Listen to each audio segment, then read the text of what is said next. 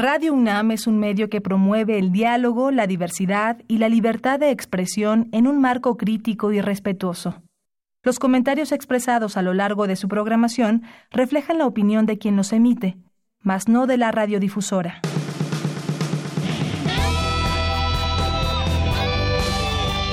Prisma RU. Relatamos al mundo.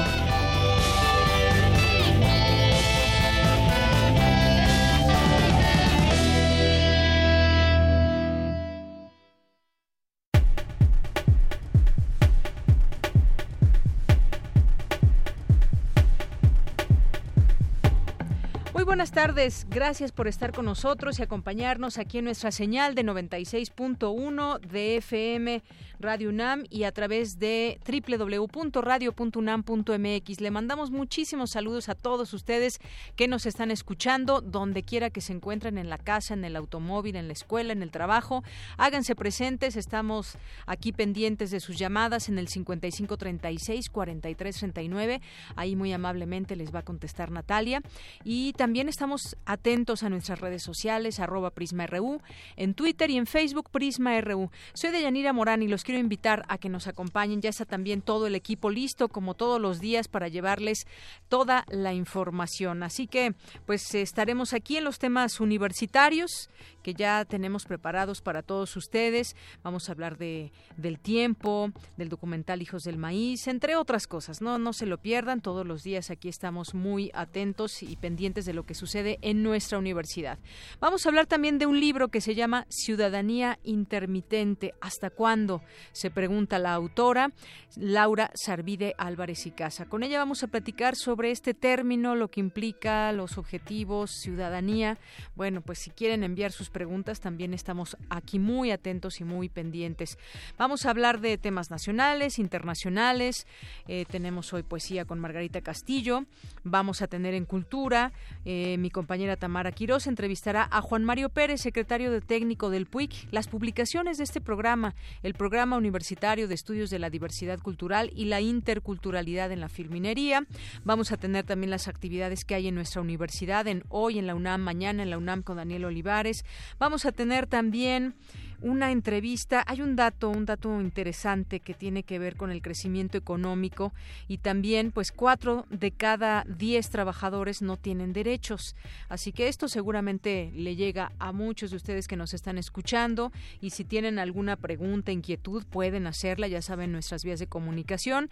Vamos a tener también una plática con Diego Vázquez, que es gerente de investigación de Oxfam México. Oxfam eh, acaba de sacar un informe, bueno, recientemente donde revela que la fortuna de los multimillonarios aumentó en un 12% en el último año, es decir, 2.500 millones de dólares diarios. Pero mientras tanto, los pobres, la población pobre en el mundo, que equivale a 3.800 millones de personas, eh, pues no tuvo no tuvo avances en su para revertir estos efectos y todo este tema de la pobreza. Así que vamos a hablar de este tema también. Hoy es martes de literatura con Alejandro Toledo que nos va a platicar sobre el narrador Federico Campbell y bueno pues esto y más vamos a tener hoy aquí en Prisma R1 no se lo pierdan de aquí hasta las 3 de la tarde. Por lo pronto pues desde aquí relatamos al mundo. Relatamos al mundo. Relatamos al mundo. Es la una con ocho en este martes 19 de febrero del año 2019. En los temas universitarios presenta su segundo informe de labores la doctora Ana Buquet, directora del Centro de Investigaciones y Estudios de Género. Mi compañera Virginia Sánchez estuvo ahí y nos platicará todos los detalles. La exministra Margarita Luna Ramos se reintegra a las actividades académicas de la UNAM. Mi compañera Cristina Godínez nos tendrá esta información. En materia de seguridad, estamos discutiendo la constitucionalización de la militarización. Mi compañera Cindy Pérez nos tendrá aquí la información. Y en los temas nacionales destacamos, en resumen, el presidente Andrés Manuel López Obrador cuestionó a los legisladores y dirigentes del PAN a quienes acusó de oponerse a la creación de la Guardia Nacional, luego de que sus gobiernos generaron la crisis de muerte y violencia que aqueja al país. Bueno, y sobre este tema esperamos mañana seguir platicando sobre ello, porque el jueves pues ya se tendrá un resultado sobre esta discusión que hay entre legisladores y también entre la participación propia de la sociedad civil. La Comisión Nacional de los Derechos Humanos advirtió que con la Guardia Nacional aumentaría el poder político y económico de las Fuerzas Armadas. Las víctimas de desplazamiento forzado de Guerrero que duermen afuera de Palacio Nacional esperan ser recibidos por Alfonso Durazo, secretario de Seguridad y Protección Ciudadana. El INE aprobó 17 medidas que denominó de racionalidad y austeridad, pero dejó abierta la puerta para que los ahorros generados se destinen a prioridades institucionales. El Consejo Mexicano de Negocios reclamó al gobierno federal las extorsiones de sindicatos en Matamoros y la parálisis de que generaron los bloqueos de las vías férreas en Michoacán por parte de la CENTE. En los temas internacionales, el senador independiente Vermont, Bernie Sanders de Vermont, anunció que concurrirá por segunda vez a las primarias del Partido Demócrata para lograr la candidatura presidencial para las elecciones de 2020. Previo al encuentro sobre abuso sexual que comenzará este jueves en el Vaticano, congregaciones católicas prometieron hacer todo lo posible para escuchar mejor a las víctimas de abuso sexual. Hoy en la UNAM, ¿qué hacer y a dónde ir? El Instituto de Investigaciones Sociales de la UNAM te invita a la conferencia Pensar en Interdependencia para reproducir la vida, claves desde la ecología política y los feminismos, que contará con la participación de la doctora Mina Lorena Navarro, investigadora del Instituto de Ciencias Sociales y Humanidades de la Benemérita Universidad Autónoma de Puebla. Asiste hoy, en punto de las 16 horas, al auditorio del Instituto de Investigaciones Sociales en Ciudad Universitaria. TV UNAM invita a disfrutar de la cinta Marty, que narra la historia de un carnicero italo-norteamericano que convive en el barrio neoyorquino del Bronx junto a su posesiva madre, a Marty, soltero a sus 30 años, su timidez y torpeza con las mujeres le hace creer que nunca iniciará una relación amorosa. Por insistencia de su madre, sale una noche a bailar y conoce a Clara, una profesora tan insegura y tímida como él, surgiendo un romance que es desaprobado tanto por la madre de Marty como por sus amigos. Sintoniza hoy, en punto de las 22 horas, la señal de TV UNAM por el canal 20.1 de televisión abierta y disfruta de este clásico del cine norteamericano. La sala Julián Carrillo de Radio UNAM te invita a disfrutar de la puesta en escena Zafir, que aborda la redención de lo femenino en un encuentro con el amor y la liberación del corazón. Disfruta de este montaje dancístico hoy, en punto de las 20 horas, en la sala Julián Carrillo de Radio UNAM. La entrada es libre y el cupo limitado.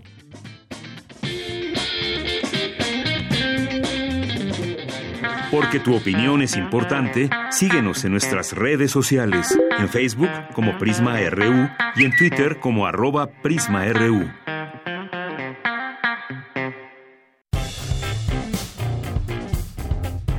Campus RU. Es la una con 12 minutos y en nuestro campus universitario de este día vamos a arrancar con esta información de mi compañera Cindy Pérez Ramírez. En el Instituto de Investigaciones Jurídicas se presentó el libro Ley de Seguridad Interior. Cuéntanos, Cindy, buenas tardes, adelante. Deyanira, muy buenas tardes. En este evento, Sí, adelante. como bien lo mencionas, estuvo Pedro Salazar Ugarte, director del Instituto de Investigaciones Jurídicas de la UNAM, y pues él señaló que estamos constitucionalizando la militarización, esto al referirse eh, pues a la a la Guardia Nacional y también a la Ley de Seguridad Interior. Y pues bueno, se eh, también comentó el investigador que esta estrategia se quiere continuar. Vamos a escucharlo. La pregunta sería, ¿cuál es la estrategia para enfrentar los problemas de seguridad pública e interior en México que más le interesaría impulsar, financiar y apoyar a nuestro vecino del norte? Y creo que eso merece una línea de investigación de largo alcance muy relevante. La otra que me parece muy fuerte porque la comparto y al mismo tiempo me desconcierta en un cierto sentido es cuando dice Jaime desde su primera introducción y el primer capítulo y luego el tercero y quinto creo, que al final la militarización es una estrategia funcional al neoliberalismo. Porque si eso es cierto, tendríamos que concluir que la cuarta transformación es neoliberal. Con la reforma de derechos humanos de 2011, tengo la impresión que la Suprema Corte sí tiene asideros jurídicos claros y sólidos para reconsiderar la revisión constitucional de las reformas constitucionales. Y creo que en el caso de la Guardia Nacional tendrá una primera oportunidad, porque seguramente me imagino que será combatida, de considerar si pueden o no controlar la constitucionalidad y convencionalidad de la reforma a la Constitución que está próxima a aprobarse. Deyanira, en esta presentación del libro Ley de Seguridad Interior estuvo también Ixchel Cisneros, periodista y activista de derechos humanos, quien se refirió eh, también a la Guardia Nacional y el riesgo que implica eh, su aprobación. Vamos a escucharla. Que al los ministros de la Suprema Corte decir que la ley de seguridad era inconstitucional, pues entonces el gobierno de Andrés Manuel López Obrador decidió que iba a poner en la Constitución lo que ya habían dicho que era inconstitucional. Entonces es sumamente grave tenemos un modelo de seguridad militarizado, que es lo que la Guardia Nacional pretende, que va en contra de un país democrático como esperamos que sea el nuestro. Me pareció muy interesante que desde entonces en la Ley de Seguridad Interior se le daba un poder eh, muy fuerte al Ejecutivo, al Poder Ejecutivo y como el jefe de las Fuerzas Armadas, ¿no? Y ahora parece que nos estamos viendo en un espejo todavía peor eh, y cómo al final de cuentas la ley de seguridad interior la pudimos frenar en la Suprema Corte de Justicia de la Nación y posiblemente esto no se pueda frenar ahí. Justo creo que la idea de ahorita Morena y Andrés Manuel es que no se pueda frenar en la Suprema Corte de Justicia de la Nación y por eso lo están intentando volver constitucional. Deyanira, recordemos que este dictamen modificado que se presentará este 21 de febrero ante el Pleno del Senado para crear la Guardia Nacional planteará que el Ejército y la Marina continúen trabajando en tareas de seguridad pública con un periodo, eh, por un periodo perdón, de cuatro o cinco años como máximo, mientras se logra conjuntar e integrar a la nueva Fuerza Intermedia de Seguridad. Muy bien, Cinti, pues muchas gracias por esta información. Muy buenas tardes, Deyanira. Buenas tardes. Y bueno, pues vamos a continuar ahora con Dulce García. Presentan el documental Hijos del Maíz, Hijos del Bosque. Adelante, Dulce, buenas tardes. Deyanira, buenas tardes a ti, el auditorio de Prisma RU, al presentar el documental Hijos del Maíz, Hijos del Bosque, realizado por el Centro de Investigaciones Interdisciplinarias en Ciencias y Humanidades de la UNAM. Mauricio Guzmán, investigador de esa entidad universitaria, dijo que se trata de un testimonio de la historia del ejido Monte Sinaí. En 1978, don Santiago Pérez, quien sería el fundador de Monte Sinaí, huye de su tierra natal ubicada en los altos de Chiapas ante amenazas de muerte. Ocho años después, en 1986, llega solo a los entonces terrenos nacionales del Fénix en el municipio de Cintalapa, Chiapas, colindante con el estado de Oaxaca.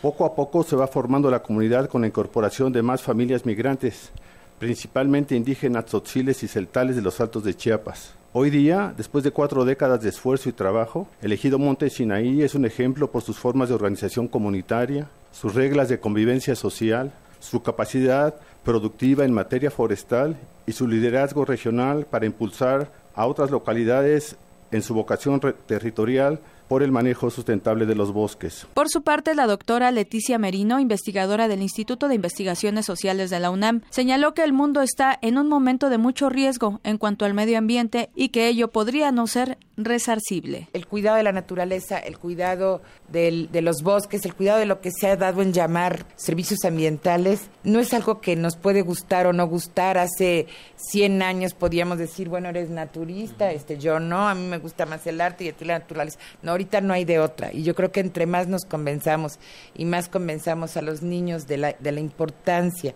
de la sustentabilidad, de la conservación activa, etcétera, más caminamos. Ahora, lo que nos da Monte Sinaí y las comunidades forestales de México, no solo se, se conserva la naturaleza, sino que se construye comunidad. Se construye comunidad, se construye comunalidad, se construye sentido de identidad. Leticia Merino añadió que en este momento de quiebre es muy importante tanto reconstruir como construir el sentido de lo social, el sentido de comunidad, así como el sentido de la conservación natural en México. Una de las grandes expresiones de la falta de comunidad y de comunalidad es la violencia es, es la ingobernabilidad, es, es la anomia. Yo hace, en febrero del año, del año pasado, este, me invitaron a, dar una, a visitar los ejidos forestales de la zona maya de Quintana Roo, donde hace 300 años hice la tesis de doctorado, este, y me encontré con que un ejido, con que varios ejidos donde yo había trabajado en el municipio de, de Carrillo Puerto, que conservaban, tenían un modelo parecido a este, se habían convertido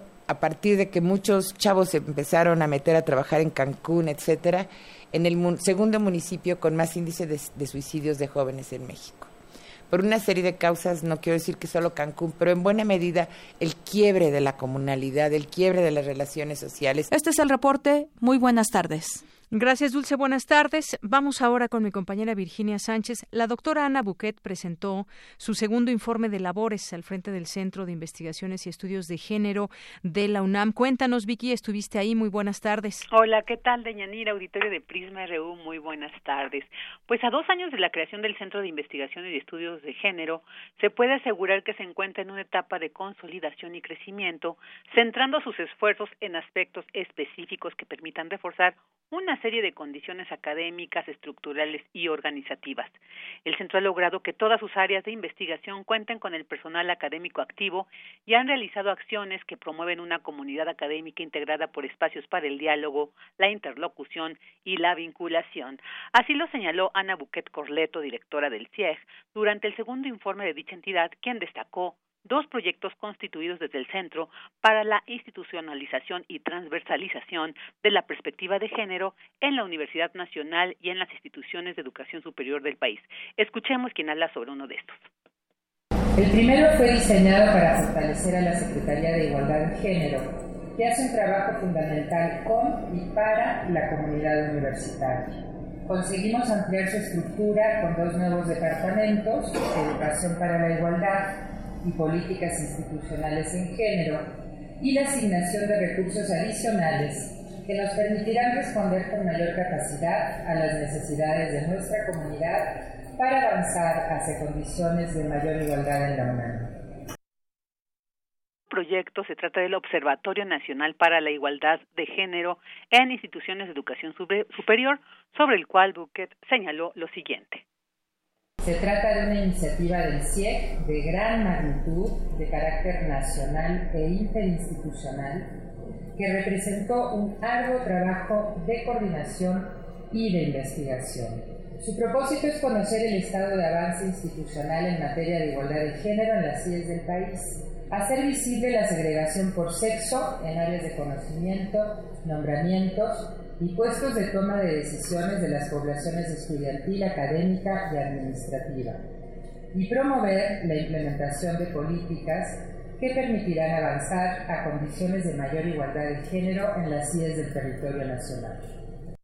Entre otros puntos que este informe detalla, pues se encuentra la disponibilidad de nuevos espacios para el personal académico y administrativo, el desarrollo de 11 proyectos de investigación, la publicación de cinco libros, 12 capítulos en libros, seis artículos en revistas especializadas y 42 documentos en otros formatos académicos. También la realización del vigésimo quinto coloquio internacional de estudios de género denominado la investigación feminista hoy perspectivas, innovaciones y desafíos.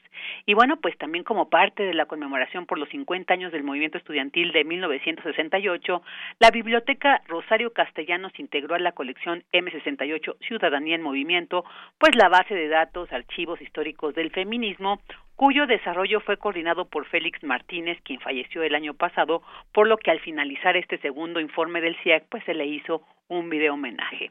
Pues este es algunos detalles de este segundo informe del Centro de Investigaciones y Estudios de Género de la UNAM de Yanira. Bien, pues muchísimas gracias por este reporte, Vicky, y pues ya enterarnos de esta de estas actividades de la doctora Nabuqueta al frente de este Centro de Investigaciones y Estudios de Género de la UNAM. Gracias. Gracias a ti, buena tarde. Muy buenas tardes. Porque tu opinión es importante, síguenos en nuestras redes sociales, en Facebook como Prisma RU y en Twitter como arroba PrismaRU. Queremos escuchar tu voz. Nuestro teléfono en cabina es 55 36 43 39. Continuamos una de la tarde con 23 minutos. Me da mucho gusto recibir aquí en nuestra cabina a la escritora Laura Sarvide Álvarez y Casa, que, pues bueno, a lo largo de su carrera como ciudadana persistente ha impulsado una diversidad de organizaciones, programas, proyectos e iniciativas dirigidas a la promoción, desarrollo y fortalecimiento de la ciudadanía, a la que considera actor indispensable en nuestra sociedad. Bienvenida, Laura. Muchas gracias. Feliz de estar aquí con ustedes. Ciudadanía intermitente, ¿hasta cuándo? Yo presentaba este libro al inicio del programa que estaríamos platicando aquí contigo y yo creo que hay que empezar por pues definir qué entendemos por ciudadanía. Todos los que habitamos este país nos convertimos en ciudadanos, en buenos y malos ciudadanos, en ciudadanos propositivos o ciudadanos eh, con ciertas características, pero si supiéramos el poder que tiene la ciudadanía organizada, yo creo que estaríamos mejor organizados si descubriéramos todo esto. Pero me gustaría que nos platiques, que nos metas al libro, que además está contado desde la perspectiva de un personaje, de, un, de, Victoria, que desde pequeña pues va atendiendo o entendiendo y aprendiendo lo que es ciudadanía y así lo va desarrollando a lo largo de su vida y en ese personaje pues ahí entran las preguntas de todos nosotros también. Claro. Bueno, es una crónica novelada el libro. No es un libro conceptual ni teórico ni pretende, porque la idea es que bajemos a la sencillez de lo que es ser ciudadano. Y ser ciudadano es darse cuenta que uno vive con otros y que lo que uno hace tiene repercusiones.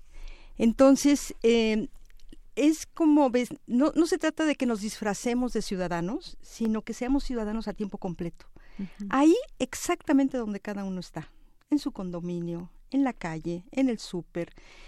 Eh, ¿Qué hay que hacer? Pues darse cuenta que lo que uno hace tiene efectos. Entonces, si vamos en la calle, pues no hay que cruzarse por el medio. O bueno, aprovecho para decir los patines del diablo, ¿verdad? Bájense a la calle, no, no anden en sentido contrario. Entonces es una cosa muy sencilla el ser ciudadano, pero muy compleja porque se nos olvida, se nos olvida que somos ciudadanos. Entonces el libro, como bien dices, comienza con una frase que es unos lo hacen y otros lo hemos permitido. ¿Unos quiénes? Pues los partidos políticos, los gobiernos, las empresas, inclusive organizaciones de la sociedad civil. No quiero decir que todos son buenos. Claro. ¿Y quiénes lo hemos permitido? Pues la ciudadanía. La ciudadanía que deja pasar, que y por eso el título del libro Ciudadanía intermitente hasta cuándo. De alguna manera el título sintetiza pues una llamada de atención un, un decir, ciudadanía, tenemos un enorme poder, como lo acabas de decir, siempre y cuando seamos una ciudadanía persistente, que no estemos solamente en los momentos, no sé, el gasolinazo, los terremotos, aparecemos y después nos desinflamos. Entonces necesitamos ser una ciudadanía persistente, propositiva, a tiempo completo a tiempo completo. Exacto, exacto. Y además dice, sí, muy bien, debemos ser conscientes y yo agregaría también, debemos estar muy bien informados de lo que sucede a nuestro alrededor, en nuestro entorno, para poder incidir en lo que nos gusta, en lo que no nos gusta. A mí me gustó mucho el libro porque ese personaje que empieza desde que es eh, pequeña y por incidentes que pueden sucederle a cualquier niño, yo creo que eso de la ciudadanía debemos eh, reforzar esos quizás planes de estudio, tanto en la escuela como en la casa también, eh, pues empezar con los niños a hablarles de lo que es la ciudadanía. Cuando ellos sienten que hay un tema de injusticia, algo que no se les hace justo, en una situación muy sencilla que puede ser en un salón de clases, puede ser en el, en el transporte público, como le pasó a, Victoria, y que su abuelo pues la va guiando, le va eh, dando a entender lo que sucede y por qué es importante que alce la voz en su debido momento, porque a veces pues nos aguantamos, ay, bueno, es que pues México es corrupto y entonces pues ya no hay nada que hacer, no podemos hacer nada. Claro, claro que como ciudadanos podemos cambiar y hemos cambiado muchas cosas. Por supuesto. Sí, el eh, protagonista principal es Victoria. Y a lo largo de su vida, que empieza en el 63, el libro, y termina en el 2017. Que aparte nos ubicas contextualmente en, en aquel Vamos contando, ¿no? Se va entremezcando la historia, pero no una historia aburrida, sino una historia ágil. Ágil, ¿no? Y que además nos sumerge, porque cuántas veces no nos hemos sentido estar en los pies de la protagonista. Y entonces la ciudadanía ha estado siempre, estuvo en la independencia, estuvo en la revolución, estuvo en el 68, cuando el México cambió, estuvo en el 85, estuvo en el ahora más recientemente. Entonces, esta protagonista, Victoria, pues vamos junto con ella, este, recorriendo cómo la ciudadanía en México se ha manifestado siempre. Y se ha manifestado de una manera eh, fuerte, enérgica, pero después de que se manifiesta, no es persistente. Y en estos momentos, en este 2019, la ciudadanía debe ser un actor, no somos intermediarios Eso está equivocado. Somos un actor indispensable para la democracia. Tenemos la enorme oportunidad de que tengamos una voz organizada, de que nos hagamos sentir, de que eh, podamos ser un contrapeso a los poderes. Porque la ciudadanía como decía este Victoria en algún momento, decía, es nuestra responsabilidad ciudadana denunciar los atropellos y agravios, vencer la apatía el miedo a las represalias y sobre todo una actitud pasiva. Dejemos de ser pasivos, actuemos ahí donde cada uno está. Si se puede organizadamente, o sea, por supuesto que una parte muy importante de la ciudadanía organizada son las organizaciones de la sociedad civil, que ahora pues están tachadas de no quiero decirlo, pero pues sí, lo diré, de fifís, de conservadoras hoy en la mañana. Este, entonces no, no, no, no, no somos conservadoras, este, hemos contribuido sustantivamente y de una manera importantísima a lo que está sucediendo hoy de la democracia. Entonces, no nos dejemos apachurrar, por favor, tengamos la esperanza, hagamos una ciudadanía persistente. Perdón, pero es que, hablo de ciudadanía y me emociono, porque la verdad... Y así debe ser. Yo, yo, te preguntaría, de ahí pasemos, a, ver, decíamos, todos somos ciudadanos, pero ¿qué tanto somos buenos o malos ciudadanos? Están los que les gusta participar y les gusta incidir en su, en su entorno para mejorar desde a lo mejor nuestra manzana donde vivimos, nuestra colonia, nuestra alcaldía ahora, y bueno, si hacemos fuerza, ¿por qué no hasta todo el país, ¿no? Claro. Y hasta el mundo. Y hasta porque el mundo. está de cabeza. O sea, también es muy sencillo. En su condominio, por ejemplo, el techo mío es el piso del de arriba.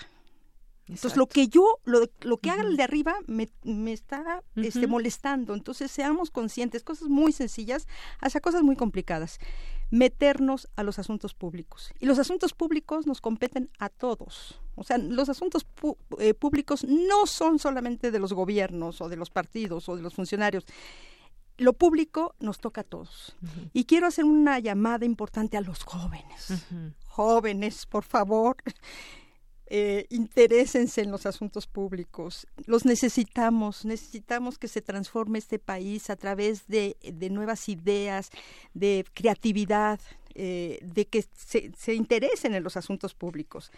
Yo les quiero decir, contagien a fulano, a mengano, a perengano y a sutano con acciones concretas y tenaces que demuestren a los políticos que México puede y debe construirse de otra manera.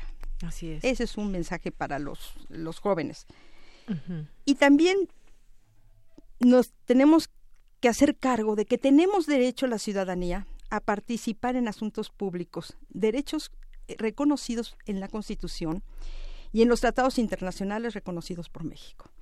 Entonces, bueno, este, este libro, sin yo proponérmelo, por supuesto, en este momento está siendo sumamente pertinente, porque lo que puede hacer contrapeso a lo que estamos viviendo en México y en el mundo es la ciudadanía. La ciudadanía, que tenemos que hacer política ciudadana. La política no solamente se hace en los partidos, la, la, política también hay una política ciudadana. Entonces, pues estaría encantado, ¿no? De que la ciudadanía se, se manifieste. Y bueno, quiero decirles que vamos a regalar tres libros. Ah, sí, bueno, ahorita vamos porque vamos a decir una pregunta, pero a mí antes me gustaría que sigamos platicando un poquito más del libro para que quienes nos están escuchando se sigan interesando, que nos hagan llegar por ahí alguna pregunta al 5536 4339. Ahorita checo también nuestras redes sociales, arroba PrismaRU o PrismaRU en Facebook. Yo decía que eh, me gustó mucho el libro también porque nos vas ubicando en momentos importantes de la historia en este país. Por ejemplo, en algún momento le dice el abuelo a Victoria, desde la época colonial se instaló un enorme sistema burocrático y corrupto dirigido por grupos de poder quienes no gozaban desde entonces de legitimidad, pues dominaban a base de establecer relaciones de abusos y componendas entre gobernantes y gobernados, por ejemplo. Hemos pasado como a distintas épocas y yo aquí creo que esto sí ha cambiado, porque sí ha cambiado de alguna manera, pues ha sido gracias a la participación ciudadana que se organiza. Y muchos quizás que nos estén escuchando dirán, a ver, yo uno solo pues pues no, no voy a incidir. Bueno, ¿por qué no nos unimos con el vecino, con el de al lado, con el compañero de trabajo, en fin, para poder dar el siguiente paso, que es organizarnos y que nuestra voz se haga escuchar? Efectivamente, quizás el de uno, una sola voz no se escucha, pero yo estoy segura que mucha gente piensa de manera similar, sobre todo cuando se trata de mejorar nuestra calidad de vida. Por Fíjate, hay una analogía muy bonita. Sí. Una pulga en el elefante. El elefante, pues es una cosa enorme y una pulga. No le hace nada, pero no lo deja estar. Ajá. la pulga está todo el tiempo picando al elefante y el elefante con su cola, digo, con su trompa, eso es la ciudadanía. Tenemos un monstruo, el monstruo del poder. Seamos la pulga que no permite que las cosas sigan pasando. Y efectivamente, desde el libro va narrando lo que sucedió en el 68, por ejemplo, ¿no? Cómo eh, la ciudadanía, frente a lo que se estaban viviendo, en este caso los estudiantes organizados, lograron eh, manifestarse y bueno, hasta nuestros días seguimos viviendo el 68 como un acto importante. Luego, pues también narra eh, lo que sucedió en el 85, el, terremoto del 85, como de los escombros y ante la imposibilidad del gobierno de dar respuesta, de los escombros salió la sociedad civil a organizarse, de la manera como se pudo. Y durante mucho tiempo estuvo participando, pero después pues la vida nos lleva a muchas cosas, la ciudadanía no da dinero, la, ciudadanía da otras cosas, eh, la gente se, se desmotiva, eh, no vuelve a, organizarse, hasta que vuelve a pasar algo, el 94. No sé si te recuerdas que el primero de enero del 94 amanecimos con el ejército zapatista. El ZLN. El ZLN, cómo la, la, la eh, sociedad, los ciudadanos volvieron a organizarse, ¿no? Frente y bueno, lo que sucedió es que eh, aquello que estaba pues un poco oculto y que no estaba en el corazón y la cabeza de la ciudadanía, que son los indígenas, aparecieron y hasta la fecha, ¿no? Seguimos en eso. Y luego viene, el, eh, también se cuenta del 2017, ¿no? El terremoto y volvió otra vez la ciudadanía a, manifestarse.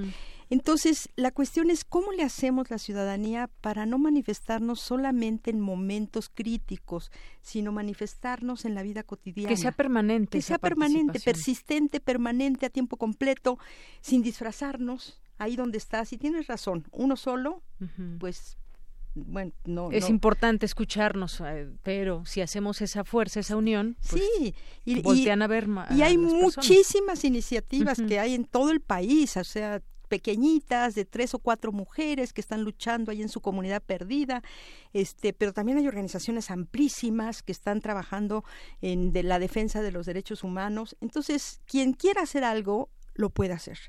Infórmese dónde, de qué manera en su en su en su entorno, en su comunidad. entorno. Están las fundaciones comunitarias que hay en muchos lugares que se dedican a trabajar a nivel territorial y convocan a todos los que están ahí en ese territorio, por ejemplo, el Malinalco, ¿no? Hay un capítulo sobre Malinalco, ¿no? Entonces, como una fundación comunitaria convoca a los empresarios, a los restauranteros, al gobierno, para que juntos traten de ser un, lo que, lo que podríamos llamar un trabajo de desarrollo local. Así es. Entonces, hay muchas maneras. Y que no sea hasta que nos llegue algún problema específico que busquemos esa organización, que busquemos la voz ciudadana, sino que sea, que apoyemos esas causas a lo mejor nunca nos hemos visto envueltos en una situación de pedir ayuda, de pedir, de exigir nuestros derechos, pero creo que también somos empáticos o debemos ser empáticos con lo que pasa, con lo que le pasa a mucha gente, ¿no? Y, de esta manera, aunque nosotros no estemos atravesando por algún problema en específico, creo que también es es justo y es necesario que apoyemos a muchas organizaciones. Sí, y algunas personas o jóvenes o bueno, personas dicen, no, pero es que no tenemos dinero. Perdón, el dinero es el medio, no es el fin. Se pueden hacer muchas cosas. Claro, el dinero ayuda muchísimo y qué bueno que haya dinero. Pero si no lo hay, de todas maneras el dinero es el, el, el medio, pero el fin es ser ciudadanos de primera. Exacto. Y a tiempo completo, ¿no? Me gustan estos títulos de pronto que, que pusiste en cada uno de ellos. Opción por los pobres, por ejemplo, ahí cuando el caso de, de, Victoria meditaba sobre este tema de la, de la pobreza. Sí, este, ahí la opción preferencial por los pobres, pues fue un tiempo en los sesentas, ¿no? Cuando eh, principalmente eh, los jesuitas eh, tomaron opción por los pobres, dejaron el patria y se fueron a vivir a las colonias populares. Entonces ahí se narra, ¿no? Lo importante que fue esa época de, de, lo que eh, y se hizo para que se tomara en cuenta que no solamente la iglesia debía de estar con los fifís, ahora llamados fifís, sino con la opción preferencial por los pobres hay también un capítulo sobre la Roma, que está tan de moda, ¿no? Tan de moda. este, ahí hicimos una con el Centro Geo, al cual les sigo agradeciendo, hicimos una cartografía participativa de 320 manzanas de la Roma, en, el cual pudimos nosotros detectar problemas de basura, de inseguridad, de cómo estaban los, los espacios públicos, etcétera, ¿no? Y un gran movimiento ciudadano eh, eh, a nivel de, de, un territorio concreto como es la Roma, ¿no? Eh, sí, hay muchos capítulos. Hay muchos capítulos y bueno, creo que en cada uno de ellos podemos aprender lo que decías de Malinalco, la ciudadanización, un camino tortuoso. Yo decía, bueno, ¿por qué es un por, por, qué es tan tortuoso el camino y no es más pues eh, porque se necesita se necesita mucha voluntad para no tropezarse en el camino. Así es fortalecimiento ciudadano. hay muchas veces muchas decepciones le mete uno muchísimo y de pronto mm, no tenemos los resultados no pero bueno hay gente que tiene la vida trabajando en esto y no ha tropezado. Yo empecé en el 76 yo empecé en el 76 y pues aquí sigo y aquí, sigues y aquí seguirás, exactamente. y aquí seguiré, porque lo, algo que quiero decir es que seguiré con la batalla ciudadana, porque cerca de 20 años, muchísimos luchamos por la ley para que se cobijaran las organizaciones de la sociedad civil. y, y, ganamos el derecho de recibir recursos públicos porque son organizaciones privadas con fines públicos. Entonces no se puede de un plumazo. Claro desconocer eso. Claro que no. Y bueno, además también, por ejemplo, hablas de, los comités de, participación ciudadana, 2013 a 2016. Es decir, vamos desde, desde los años 60 hasta nuestros días prácticamente y de cómo sigues en este camino y en esta lucha. Y desde aquí también invitamos a todos nuestros radioescuchas que se vuelvan ciudadanos participativos y les queremos regalar uno, ¿cuántos libros son? Tres, libros. para nuestros radioescuchas, que tú decías una pregunta. Sí. Sería bueno que nos responda. Si quieren uno de estos libros, respondan la siguiente pregunta. A ver, la pregunta es, ¿cuándo te sentiste verdaderamente ciudadano?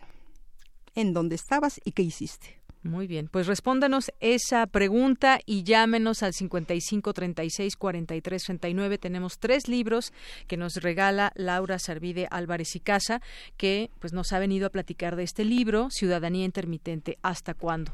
Bueno, eh, los regala la editorial Pax. La editorial Pax. A quien le agradezco enormemente que haya publicado mi libro.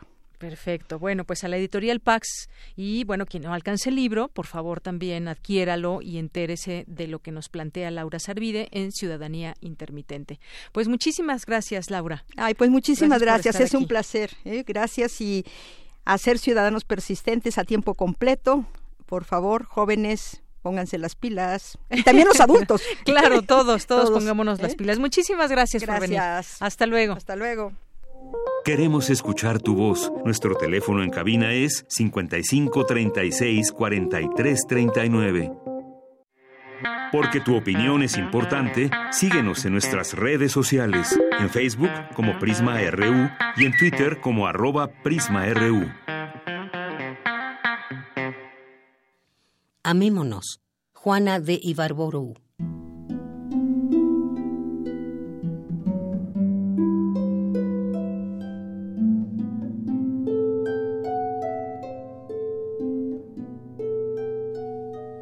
Bajo las alas rosas de este laurel florido, amémonos.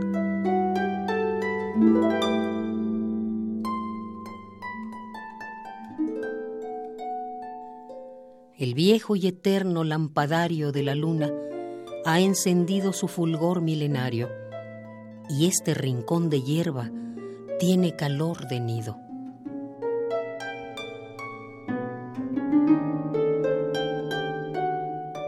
amémonos.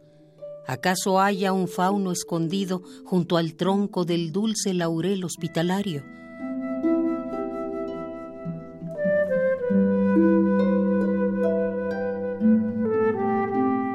Y llore al encontrarse sin amor, solitario, mirando nuestro idilio frente al prado dormido.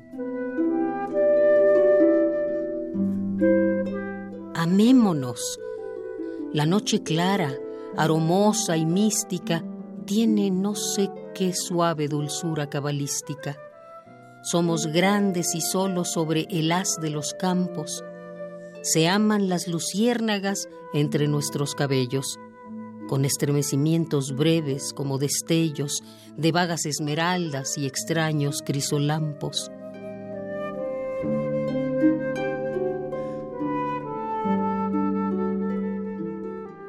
Bajo las alas rosas de este laurel florido, amémonos.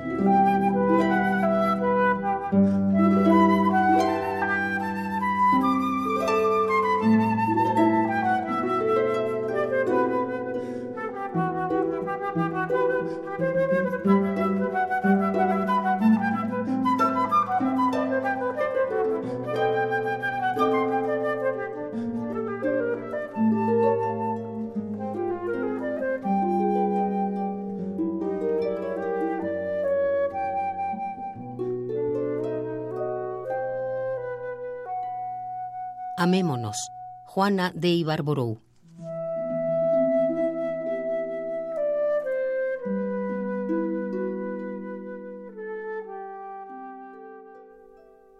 Amémonos es el, poema que nos leyó Margarita Castillo para esta emisión de Prisma RU.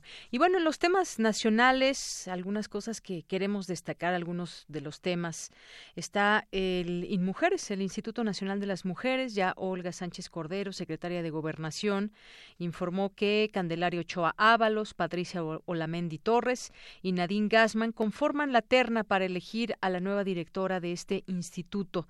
A sus propias palabras, se analizó su trayectoria sus propuestas, estatus académicos de las tres candidatas, que son Candelaria Ochoa Ábalos, es una destacada académica originaria de Jalisco, Patricia Olamendi Torres, abogada, y la doctora Nadine Gassman. esta es la terna y, bueno, alguna de estas mujeres que estará al frente del Instituto Nacional de las Mujeres. Y se sigue hablando de la Guardia Nacional por obvias razones, se sigue discutiendo, se sigue pues escuchando esas distintas voces, incluso incluso entre los propios gobernadores. Ayer eh, varios gobernadores del PRI eh, dieron su aval para esta Guardia Nacional en los términos que se ha planteado desde el ámbito federal y por la fracción de, de Morena. Y hoy el presidente Andrés Manuel López Obrador criticó que legisladores del PAN y un grupo de dirigentes del PRI se opongan a la creación de la Guardia Nacional, pese a que algunos gobernadores tricolores han dado ya su voto de confianza para la conformación del cuerpo armado. Insistió en que la operación de la Guardia Nacional no significará militarizar al país y pidió a los legisladores evitar simulaciones con una rendición de la Policía Federal. Y también, pues, una sobre la audiencia con, eh, con el titular de la Comisión Reguladora de Energía, Guillermo García Alcocer, dijo que aceptará esta audiencia que le pidió ya que es un derecho de todo ciudadano. Sin embargo, negó que la denuncia en contra del comisionado presidente sea una persecución política. Algo que también ayer en la reunión con, con empresarios, pues decía, decían algunos de ellos que sí se debe tener muy en cuenta todos estos señalamientos de la Comisión Reguladora de Energía. Bueno, pues algunos de los temas que destacamos aquí con ustedes. Más adelante, en nuestra segunda hora, hablamos de otros temas nacionales. Pero por lo pronto vámonos a las breves internacionales con Ruth Salazar. Internacional RU.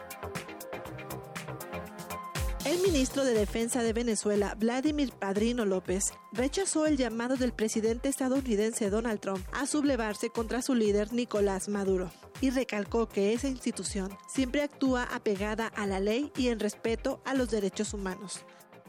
No pudimos salir del asombro, del tono arrogante, prepotente, de la soberbia que emana de sus palabras un discurso donde se hacía apología al terrorismo.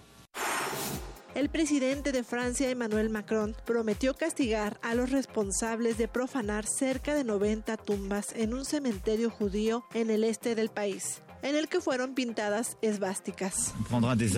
Vamos a tomar acciones, vamos a aprobar leyes y castigar, pero al final es una cuestión de conciencia de cada una y cada uno. Los que hicieron eso no son dignos de la República, pero no quiero que lo que pasó aquí dé ideas a otros. La mejor respuesta también pasa por la reacción popular y la fuerza en cada individuo. La Junta para las Elecciones y la Inmunidad del Senado de Italia votó este martes en contra de procesar al ministro del Interior, Matteo Salvini, quien fue acusado de secuestro y abuso de poder por impedir el desembarco de un centenar de migrantes en Italia en agosto del año pasado. El Comité de Seguridad y Defensa del Parlamento de Rusia denunció las intenciones del Ministerio del Reino Unido de intensificar la presencia militar en la región del Ártico, acciones que son rechazadas de manera categórica. La crisis en Haití continúa. Los manifestantes opositores al gobierno aseguran que elementos de la policía asesinaron a un joven de 14 años que se encontraba en las afueras de un hospital. Al respecto, el primer ministro Jean-Henry Seant envió el siguiente mensaje. Envío un mensaje especial a la madre del joven Roberto Baggio de Luzma, que murió frente al hospital estatal. Hoy soy el primer ministro que sabe en qué se puede haber convertido Roberto en este país.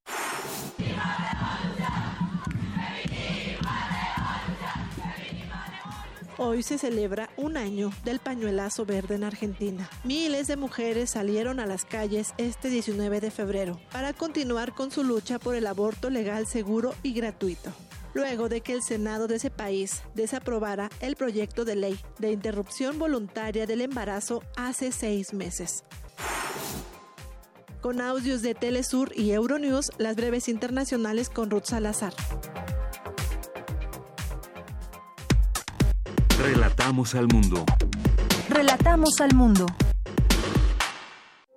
Queremos escuchar tu voz. Nuestro teléfono en cabina es 55 36 43 39. Cultura RU.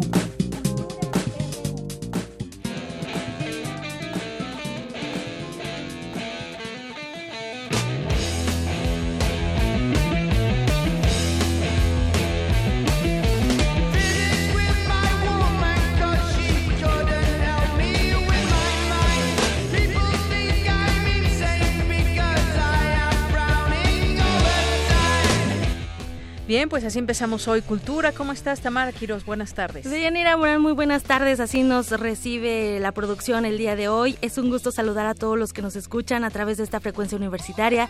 Hoy martes 19 de febrero. Oigan, el próximo jueves inicia la Feria Internacional del Libro de Minería.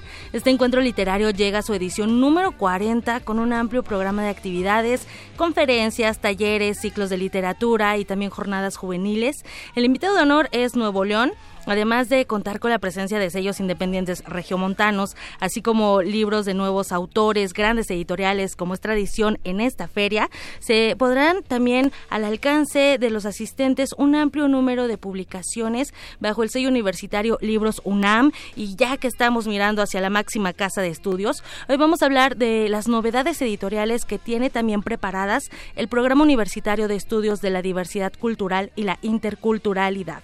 Para darnos todos los detalles detalles, nos acompaña en la línea Juan Mario Pérez, él es secretario técnico del PUIC. Juan Mario Pérez, bienvenido a este espacio. Muchas gracias por tomar la llamada. ¿Qué tal, Deyanira? ¿Qué tal, Tamara? Muchísimas gracias a ustedes por el espacio. Al contrario, Juan Mario, oye, la Filminería inicia este jueves y el PUIC va a comenzar sus presentaciones el martes 26 de febrero. Cuéntanos los detalles. Así es, mira, este, la, en efecto, la eh, edición número 40 de la Feria Internacional del Libro del Palacio de Minería inicia justo el Día Internacional de la Lengua Materna, el jueves 21 de febrero, pero ¿qué crees? Este, te lo voy a correr como, como un rumor nada más.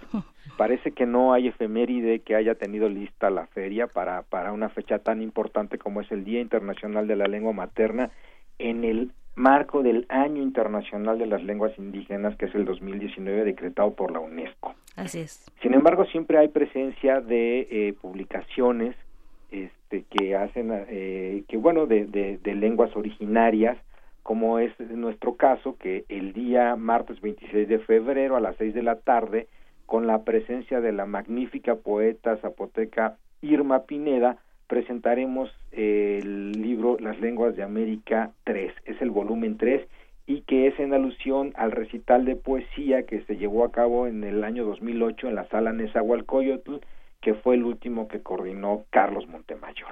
Excelente. Esa, este libro tiene obras de poetas como, eh, bueno, tiene, por ejemplo, un inédito del maestro eh, del emérito Miguel León Portilla, tiene poemas de Irma Pineda, tiene eh, poemas de Gustavo Zapoteco, el, el, el, poeta náhuatl, pero también tiene poemas de, de, por ejemplo, Alice Ruiz, la poeta brasileña, o de Gregory Orr, el poeta de los Estados Unidos. Es un libro que tiene, contiene poesías de 11 eh, poetas, eh, de los cuales 8 son indígenas. Excelente, Juan Mario. Recordemos que, bueno, este Festival de Lenguas de América, es este recital, siempre se convierte en una fiesta y, bueno, ustedes lo llevan a la, a la, a la forma impresa esta fiesta. Así es, en efecto, lo, es una política ya sostenida de la universidad para promover, divulgar entre la comunidad universitaria y entre el público en general a las lenguas originarias de México y del continente. Ya este el año pasado se cumplieron ocho ediciones del festival y también déjame comentarte que otra de nuestras novedades editoriales eh, será el libro Antropología del Activismo y el Arte de la Memoria, que son las memorias del antropólogo italo-peruano Stefano Varese, que es yo considero que uno de los mayores conocedores de la Amazonía. Eh, este libro recoge pues eh, sus memorias a través de relatos en primera persona tanto de su formación como de su vida académica, pero sobre todo de sus estancias tan importantes en la Amazonía y también en México, puesto que este este antropólogo vivió en Oaxaca eh, por más de eh, por varios años. Esta presentación se lleva a cabo el viernes primero de marzo a las seis de la tarde y estará presente desde luego el antropólogo Estefano Varese, la, la doctora Paloma Bonfil y el etnólogo José del Val. Esto en el auditorio Filomeno Mata. En efecto, en el Filomeno Mata, y de ahí saltamos al lunes 4 de marzo, en donde presentaremos el, el, libro que fue ganador del premio eh, Arturo Barman 2016, es el libro Agrobiocombustibles en Disputa, que es un análisis de la simulación que se realiza en el estado de Chiapas por los llamados combustibles alternativos. La, la siembra, es un análisis de la siembra de este el, el ahí se me fue el nombre de esta semilla de la cual derivan aceites para combustibles llamados combustibles alternativos pero con un alto costo de deforestación. Ok, que también es un tema muy importante, ¿no? Voltear a ver los biocombustibles. En efecto, eh, es un tema muy importante que en el discurso está presente eh, tanto a nivel del estado de Chiapas como a nivel federal, sin embargo, tiene un altísimo costo para las poblaciones indígenas de los territorios en donde se han arrasado selvas completas para sembrar este eh, que es el nombre científico de este la de la semilla de la cual se extraen estos aceites para hacer biocombustibles. Es una es una una disputa ahí entre eh, los llamados eh, energías alternativas pero que eh, ponen en grave riesgo a las comunidades indígenas de la región. Claro.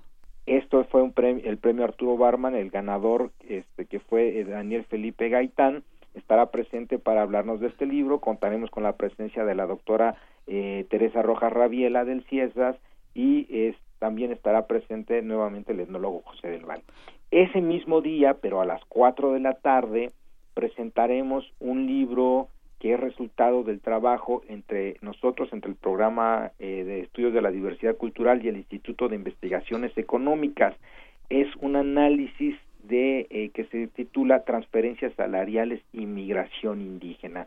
Es un libro que analiza, eh, recordemos por ejemplo que desde hace tres años las transferencias salariales han superado a los ingresos por parte del petróleo, de la renta petrolera en México, bueno, pues ya han sido superados por las transferencias que hacen los migrantes mexicanos, principalmente en Estados Unidos, ya superan los ingresos petroleros y lo que nosotros nos preguntamos, ¿qué porcentaje de estos ingresos, de estas transferencias, de estas remesas son realizadas por la población indígena migrante? Bueno, pues este libro eh, contiene este análisis, es un libro coordinado por la doctora Carolina Sánchez, que es nuestra coordinadora de investigación, por el, pues por el recientemente fallecido maestro Carlos Sola y por la doctora Genoveva Roldán por parte del Instituto de Investigaciones Económicas. Cuatro ediciones, Juan Mario Pérez, con temas bastante interesantes que van desde la poesía hasta abordar este fenómeno de la migración, eh, vaya, este fenómeno que ha transformado a nivel social y también cultural la población indígena, ¿no? Porque migran y ello que implica también es como una de las reflexiones que nos deja, el, bueno, también hablar de los biocombustibles como alternativa, por qué la disputa, y también hablar de la antropología del activismo, temas muy interesantes de Yanira que, bueno, podemos eh, abordar y podemos estar también ahí en la filminería. Así es, eh, Tamara y Juan Mario Pérez. Y yo creo que un tema también de mucha discusión es el riesgo que tienen de desaparecer 60% de las lenguas indígenas y que yo escuchaba estas publicaciones que dices que tienen pues también esa finalidad de promover esas lenguas indígenas. Así es, eh, y qué mejor que con la participación de de la gran poeta Irma Pineda. Queremos invitar a todo el público que nos escucha. Esta es una coedición con la Secretaría de Cultura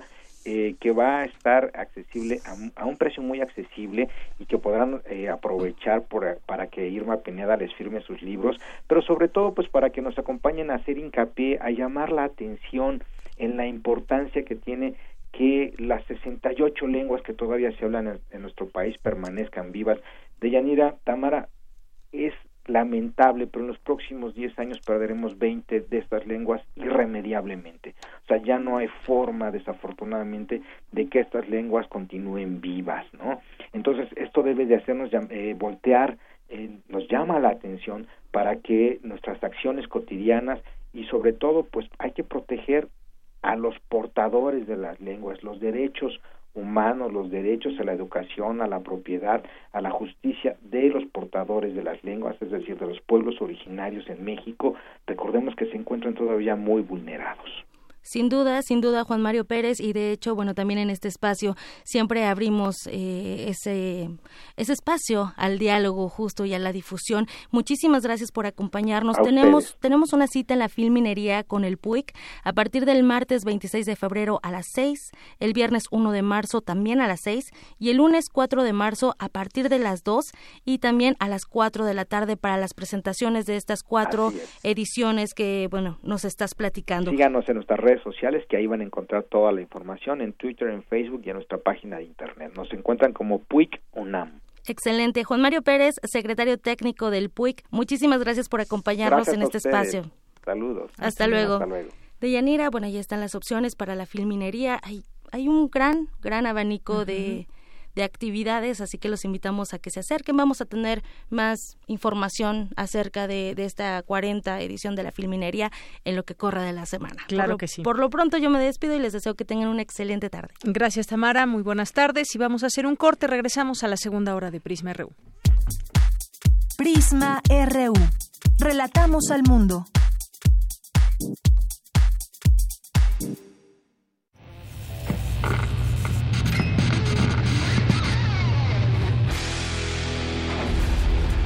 Por cortesía de cuando el rock dominaba el mundo, un minuto de Emerson Lake and Palmer, Brain Salad Surgery, 1973.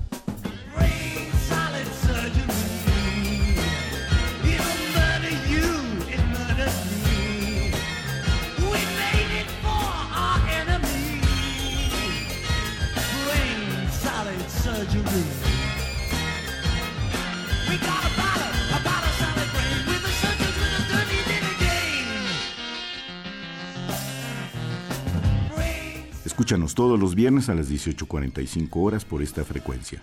96.1. Radio UNAM, Experiencia Sonora.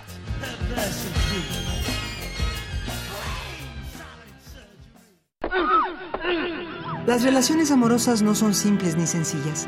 A veces hay más de una forma de cometer un error y la información es nuestra mejor arma contra ellos. La Dirección General de Atención a la Comunidad invita a todos los estudiantes de nivel medio superior de la UNAM a las actividades de Ni violencia ni embarazo.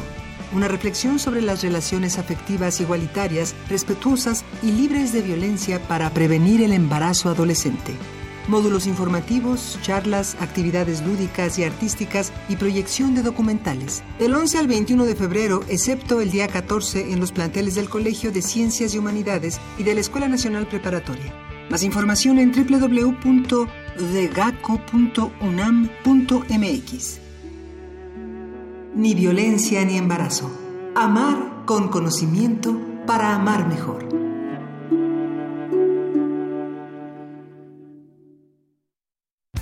Mi nombre es Renata y después de mucho tiempo, hoy regresé al lugar donde nací. Aquí aprendí a andar en bicicleta. Aquí pasaba las tardes después de la escuela. ¡Ay, Bruno!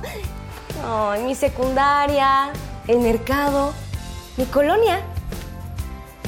Estoy muy feliz de regresar. Y porque mi país me importa, ya actualicé mi domicilio y mi credencial para votar. Tú también notifica al INE cualquier cambio en tus datos y participa en las decisiones de tu localidad. INE.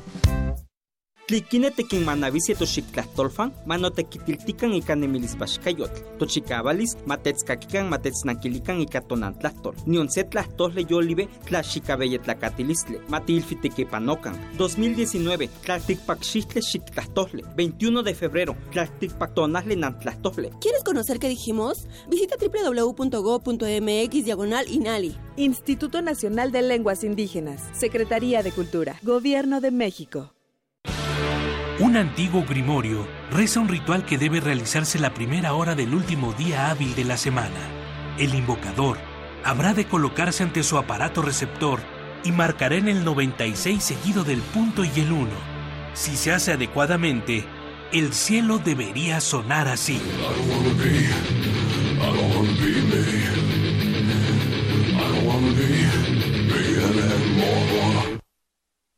Carpe Noctem el refugio sonoro para la cultura gótica. Viernes a las 0 horas por el 96.1 de FM. Radio UNAM.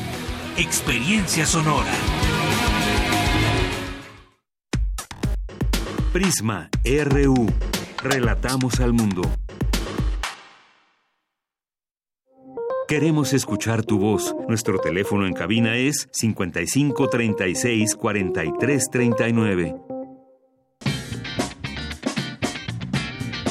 Mañana en la UNAM, ¿qué hacer y a dónde ir?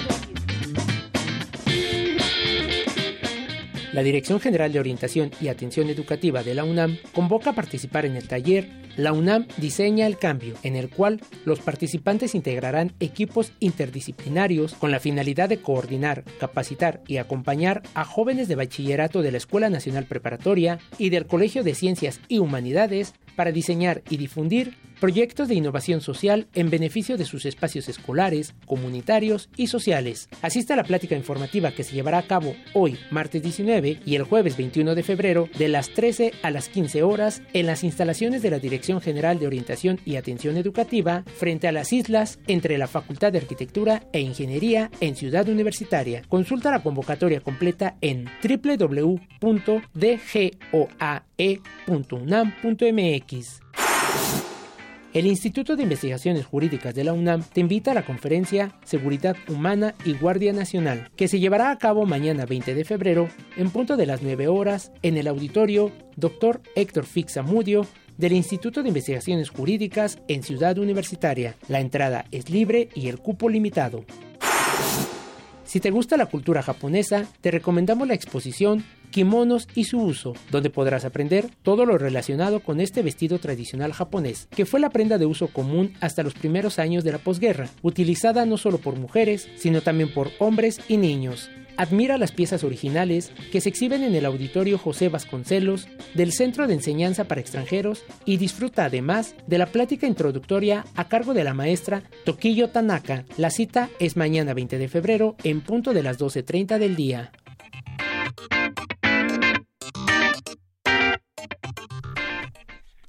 Continuamos dos de la tarde con ocho minutos. Ahí no se olviden de tomar nota en su agenda de las actividades que hay en nuestra universidad. Y bueno, pues ya se ganaron este libro de Ciudadanía Intermitente hasta cuándo de Laura Sarvide Álvarez y Casa. Y las personas ganadoras que tienen que pasar a recoger su libro aquí a nuestras instalaciones en Adolfo Prieto número 133 en la colonia del Valle en el Departamento de Información son Oscar Reyes, Erdelio Lara Cortázar de Iztapalapa y Silvia Reyes Ambrís pueden pasar a recoger aquí su libro con una identificación oficial y que lo disfruten y que después del libro pues corran la voz y corran el libro también para que sigamos haciendo ciudadanía. Muchas gracias por llamar y gracias también a quienes están pendientes aquí con nosotros en redes sociales como Mostla Amati, eh, Geraldina Lázaro, Alejandro Cardiel, que nos dice que organicemos una expedición a la filminería aquí desde Prisma y vamos en bola. Bueno, eh, Alejandro Cardiel, muchas gracias por la idea. También nos escribe por aquí Alberto Díaz, nos escribe, bueno, aquí presente el Puicunam por esta entrevista que se ha hecho hace unos minutos. También Alejandro Cardiel, que le gustó la entrevista. Editorial Pax México, también, que es la editorial de este libro del que platicamos. Eh, también muchas gracias a Silvia Vargas, a Ramón Vázquez. Eh, nos escribe también por aquí Guerrero. Alejandro Toledo, que en un momento estará aquí con nosotros, el defensor de Radio y TV UNAM, que siempre les decimos que se los recomendamos también para que lo puedan seguir en redes sociales, Defensor UNAM. También está eh, por aquí de Jazz, muchísimas gracias por estar presente. Nefertari, Arturo Suárez, Armando Carreto, eh, nos escribe también por aquí. ¿Quién más? César Muñoz Alcántara, Violeta Cortés, gracias. También nos escribe, bueno, Alejandro Cardiel que nos decía feliz de escucharles, atento a las noticias bajo el inclemente rayo del sol. Pues sí, este clima es bastante caluroso y todavía estamos en invierno, así que imagínense cómo vendrá la primavera o el verano, que bueno, en verano se refresca a veces un poco por la lluvia. Eh, Juan Alberto también, Darco, Darco Miserda, muchas gracias. Jonathan Pérez, eh, también aquí Francisco nos escribe y todas las personas que se van sumando aquí los leemos aquí los leemos también y estamos atentos a sus mensajes. Roberto Sique también Rafael López José Luis Sánchez que nos dice buenas tardes como como los Calderones les quitó la pensión la 4T idearon seguir con el huachicoleo del erario público y nos manda aquí una fotografía una nota del portal. Sin embargo donde dice que Línea aprueba la solicitud y Margarita y Felipe están más cerca de tener partido político. Es una nota que se publica en el portal, sin embargo. Manuel también aquí presente eh, Ricardo Hernández Balvanero, Andrea González también, muchos saludos. Agencia Informativa de Educación México, Román Hernández, Redescubriendo Libros, David Licona Padilla, Seguridad Ciencias, Carlos López, José Luis León, Eladio Castro, Tony Edén, Yolanda Martiana, Universo de Letras, Elsa Cruz, Noel y Tony García, Marta Galicia, Marco Fluminio Rufo, Alejandro Marín, todos ustedes. Muchas gracias. Y vamos a continuar con la información de esta segunda hora. En la Facultad de Derecho se rindió homenaje y le dieron la bienvenida a la ministra Margarita Luna Ramos. Mi compañera Cristina Godínez tiene la información. Adelante, Cristina. ¿Qué tal, Deyanira? Un saludo para ti y para el auditorio de Prisma RU. En la Facultad de Derecho de la UNAM dieron la bienvenida a Margarita Luna Ramos. El doctor Raúl Contreras Bustamante, director de la facultad, habló de la trayectoria de la ex ministra de la Suprema Corte de Justicia de la Nación.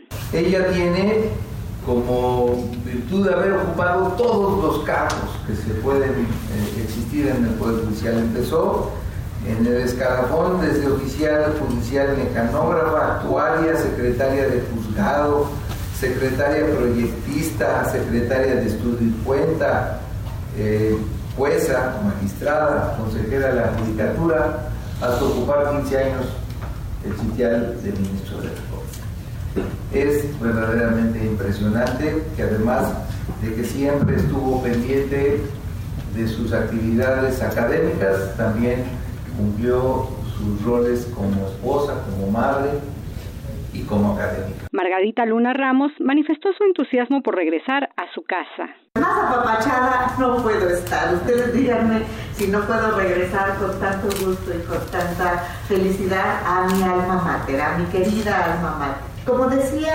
Albert Camus, parafraseándolo, al recibir la distinción con la que hoy me honran, Mi gratitud es más profunda cuando evalúo hasta qué punto esa recompensa sobrepasa mis méritos personales.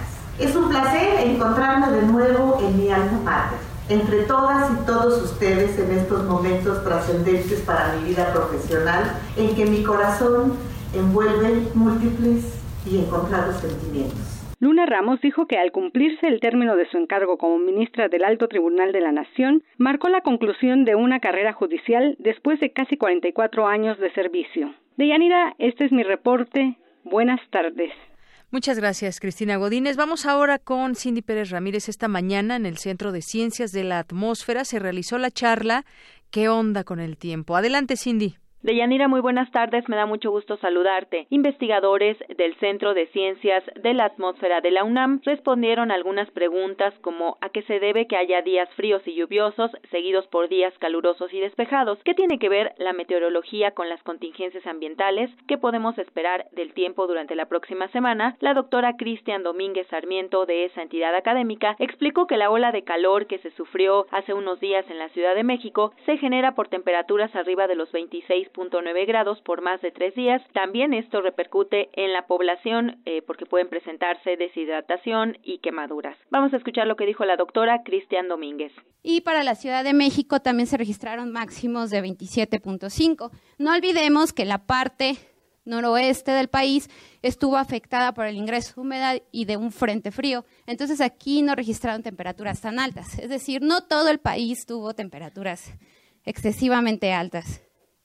Ahí como podemos ver, los días más críticos fue el 16 y el 17, donde especialmente la península de Yucatán alcanzó temperaturas como de 35, 40 grados. Más o menos el norte de México alcanzó temperaturas del orden de 27.5. Entonces realmente es que sí fue un evento muy intenso, pero el máximo histórico fue 33.5 en todo ese periodo. Entonces quiere decir que ha habido temperaturas en otras ocasiones que han superado ese umbral del 95%.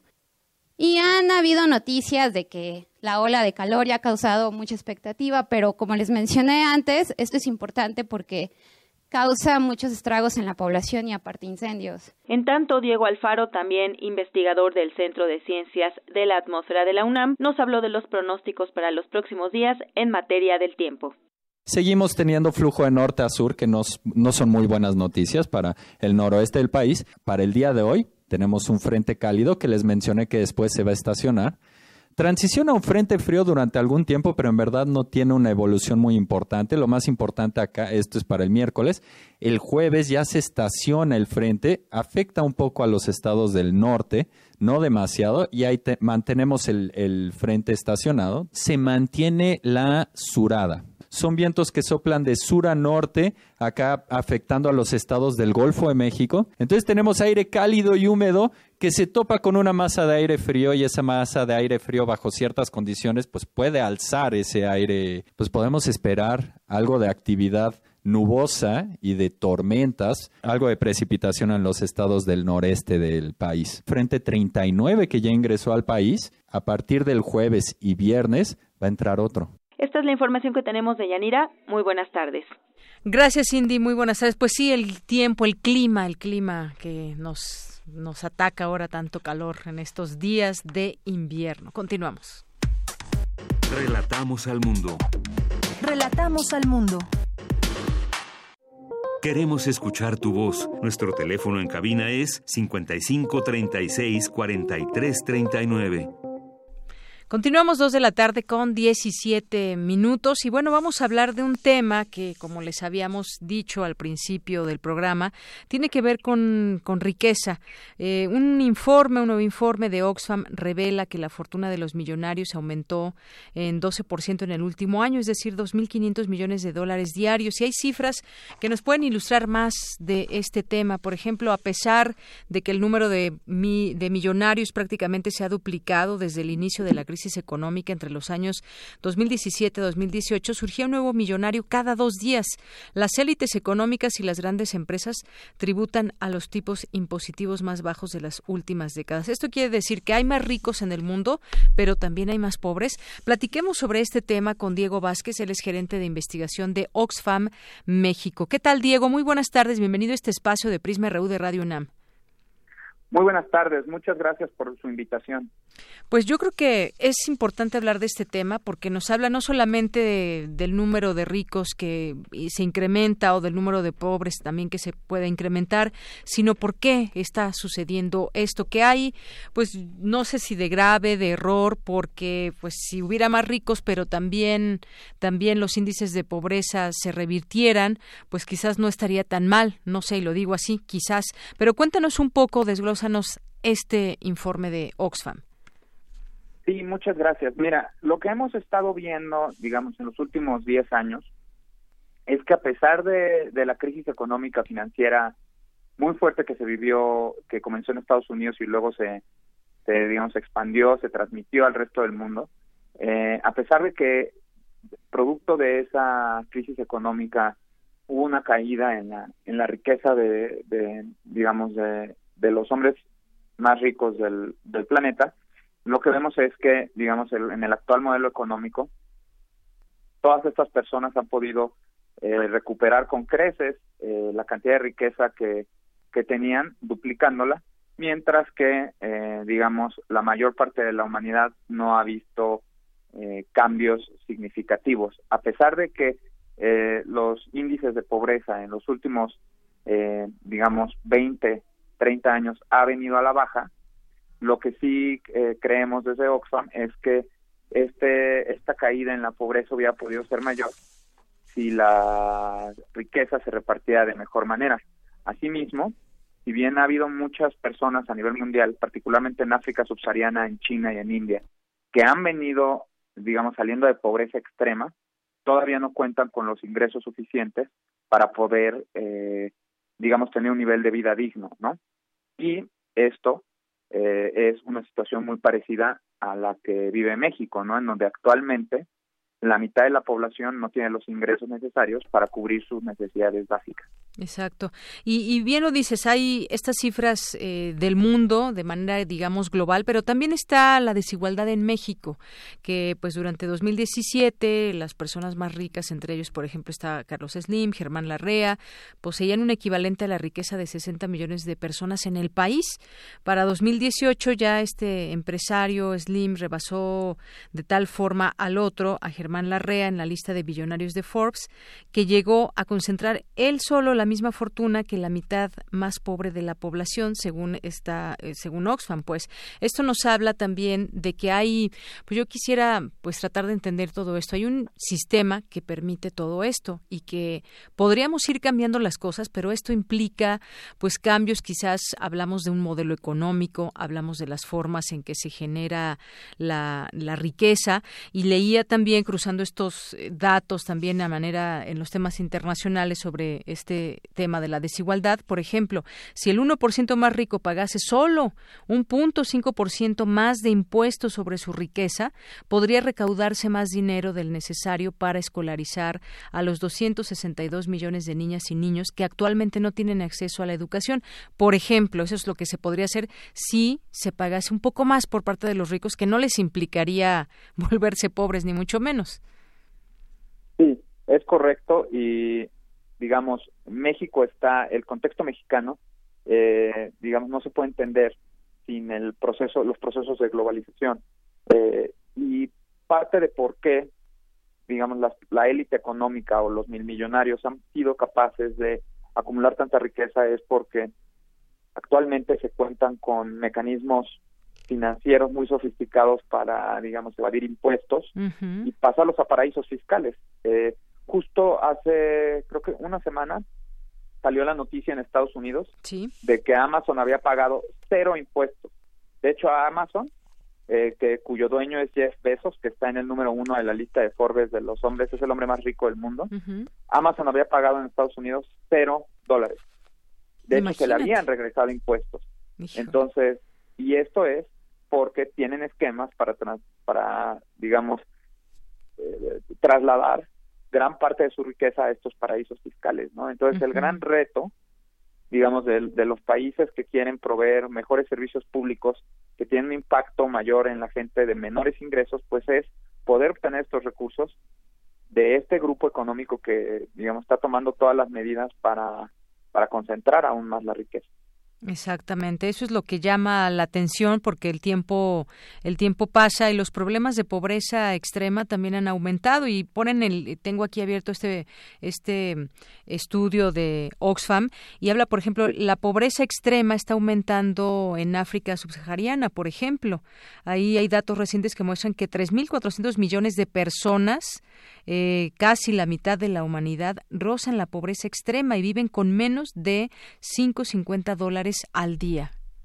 Sí, y la verdad es que es una situación que requiere no nada más programas, digamos, eh, porque la, cuestión con África subsahariana es que ha recibido mucho dinero de muchas organizaciones, eh, incluso organismos internacionales para el desarrollo, ¿no? Pero lo que nosotros decimos, de hecho, en este informe es que mientras no se cubran, digamos, tres grandes áreas, va a ser muy difícil acabar de manera sostenida con la con la pobreza extrema y con la pobreza en general, ¿no? Que es invertir en educación, salud y protección social, ¿no? Y actualmente, eh, no nada más en África subsahariana, sino incluso yo te comentaría, en muchas comunidades en México no se cuentan con estos servicios de manera de calidad, universal, gratuita. Entonces, para romper esta, digamos, ciclo de la de la concentración de la riqueza, es necesario, por una parte, ver el tema de los impuestos que ya hemos platicado, de, de tratar de combatir la evasión de los más ricos, y por el otro, invertir mucho más en bienes públicos, no en servicios públicos, eh, particularmente eh, creo yo que educación y salud son fundamentales. Claro, y, se habla también quizás de un tema de voluntad, porque aquí entre las entre las principales recomendaciones que hace Oxfam es, por ejemplo, los gobiernos deberían escuchar a sus ciudadanos eh, y adoptar medidas pertinentes para reducir la desigualdad. Todos los gobiernos deberían establecer una serie de metas y planes de acción concretos y sujetos a plazos definidos como parte de los compromisos adquiridos en virtud del objetivo de desarrollo sostenible eh, de sobre desigualdad. Por poner un ejemplo, universalizar la provisión gratuita de servicios públicos como la salud, la educación, que funcionan también para las mujeres y las niñas, liberar tiempo a las mujeres reduciendo los millones de horas no remuneradas que dedican cada día al cuidado de sus familias y sus hogares, poner fin a la carrera a la baja en la tributación de las personas más ricas y las grandes empresas. Son algunas de las recomendaciones que me parece que no es cosa de otro mundo, sino de ponerse de acuerdo y llevarlas a cabo. Creo, eh, como, como bien mencionas, creo que eh, ninguna de estas propuestas son, muchas de estas propuestas son de sentido común. eh, creo que hay un amplio consenso, al menos en términos de la opinión pública, de que estos problemas necesitan atenderse. Hablar de universalizar provisión gratuita de servicios públicos como salud y educación no es algo, con, eh, digamos, controvertido, sino que es algo muy lógico y también es muy lógico pensar que en un país también como México, con tantas desigualdades, no solo económicas, sino de género, pues este tipo de inversiones tienen un mayor rendimiento en las mujeres. Eh, justo ahora que está de moda eh, en la agenda pública el tema de las estancias infantiles, porque van a, a, con el recorte del 50%, pues parte de lo que nosotros decimos es, tenemos que tener un sistema de protección social que ayude a las mujeres a, reducir sus cargas de trabajo para que puedan integrarse en el mercado eh, laboral, ¿no? Entonces, creo que no son, son, es un tema de voluntad política, sí. es un tema de implementación, e incluso yo te diría que en el caso de México es un tema también de combatir la corrupción, porque eh, mucho, se han invertido mucho dinero en, en materia de educación, salud y desarrollo social en los últimos años, en programas sociales, y lo que nosotros observamos es que han tenido un impacto muy modesto en, en las cifras de pobreza y desigualdad, ¿no? México sigue siendo uno de los países más desiguales del mundo. Así es, hay muchos ricos, pero también hay muchos pobres y no hay esa, pues hay una brecha muy grande. Decías, por ejemplo, de las guarderías, eh, el tema de la corrupción, por ejemplo, atendían 80 mil niños fantasma, casi 7 mil de nueve estancias en focos rojos. Uno quiere más apoyos, por supuesto, pero también de manera transparente. Se habla, por ejemplo, en estas recomendaciones, decía, universalizar la provisión gratuita de servicios públicos como la salud, algo que hemos, bueno, sabemos aquí en México que hay servicios públicos, pero que son de muy mala calidad y eso también pues se refleja en muchos sentidos y obviamente pues la gente no tiene un buen sistema de salud. Hay, que apostar por el bienestar público, no el beneficio privado, otro de los de los temas que tocan en este informe de Oxfam. Claro que sí. Eh, de hecho, una de las cosas que, eh, de hecho, dentro de nuestro trabajo en campo hemos encontrado aquí en México es que existe un grave problema de infraestructura, particularmente hospitalaria, del Seguro Popular, de infraestructura fantasma, de elefantes blancos, que es van los políticos, abren una clínica del Seguro Popular en alguna comunidad eh, rural con altos niveles de pobreza y después no le proveen los recursos. O no hay doctores. están abandonados, no hay doctores, ¿no? Pasó también en Chiapas, me parece, un hospital muy grande que se quedó ahí como un elefante blanco, justamente. Sí, en, en, Chiapas, eh, en Oaxaca, en Guerrero, en todo el sureste del país, pero particularmente me, me, me, llama la atención que menciones el caso de Chiapas porque nosotros lo hemos visto también en los proyectos que trabajamos ahí, en donde básicamente el hospital está desierto, no existe el servicio, pero eso sí,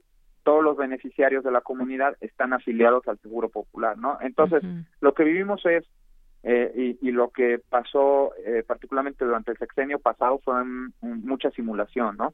Eh, las cifras muestran, por un lado, que se redujo la carencia de acceso a la salud, pero en realidad muchas personas actualmente en este país no pueden ejercer efectivamente el derecho a la salud, porque aunque tengas IMSS, Seguro Popular o ISTE, pues los servicios públicos dejan mucho que desear, ¿no? Y muchas veces son muchas horas de traslado para comunidades rurales e incluso si vives en comunidades urbanas es tiempos de espera y falta de, aprovisionamiento de medicinas que en realidad hace que no podamos ejercer este derecho, ¿no?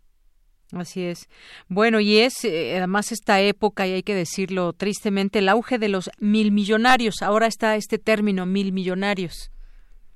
Sí, es en, inglés, lo que pasa es que en inglés se les llama billonarios, pero como en, en el español el, el, el billón es, son un millón de millones, eh, nosotros por eso le llamamos mil millonarios. Así es. Está en apogeo y lamentablemente lo que hemos visto en el último año es que, eh, digamos, se concentró más la riqueza, ¿no?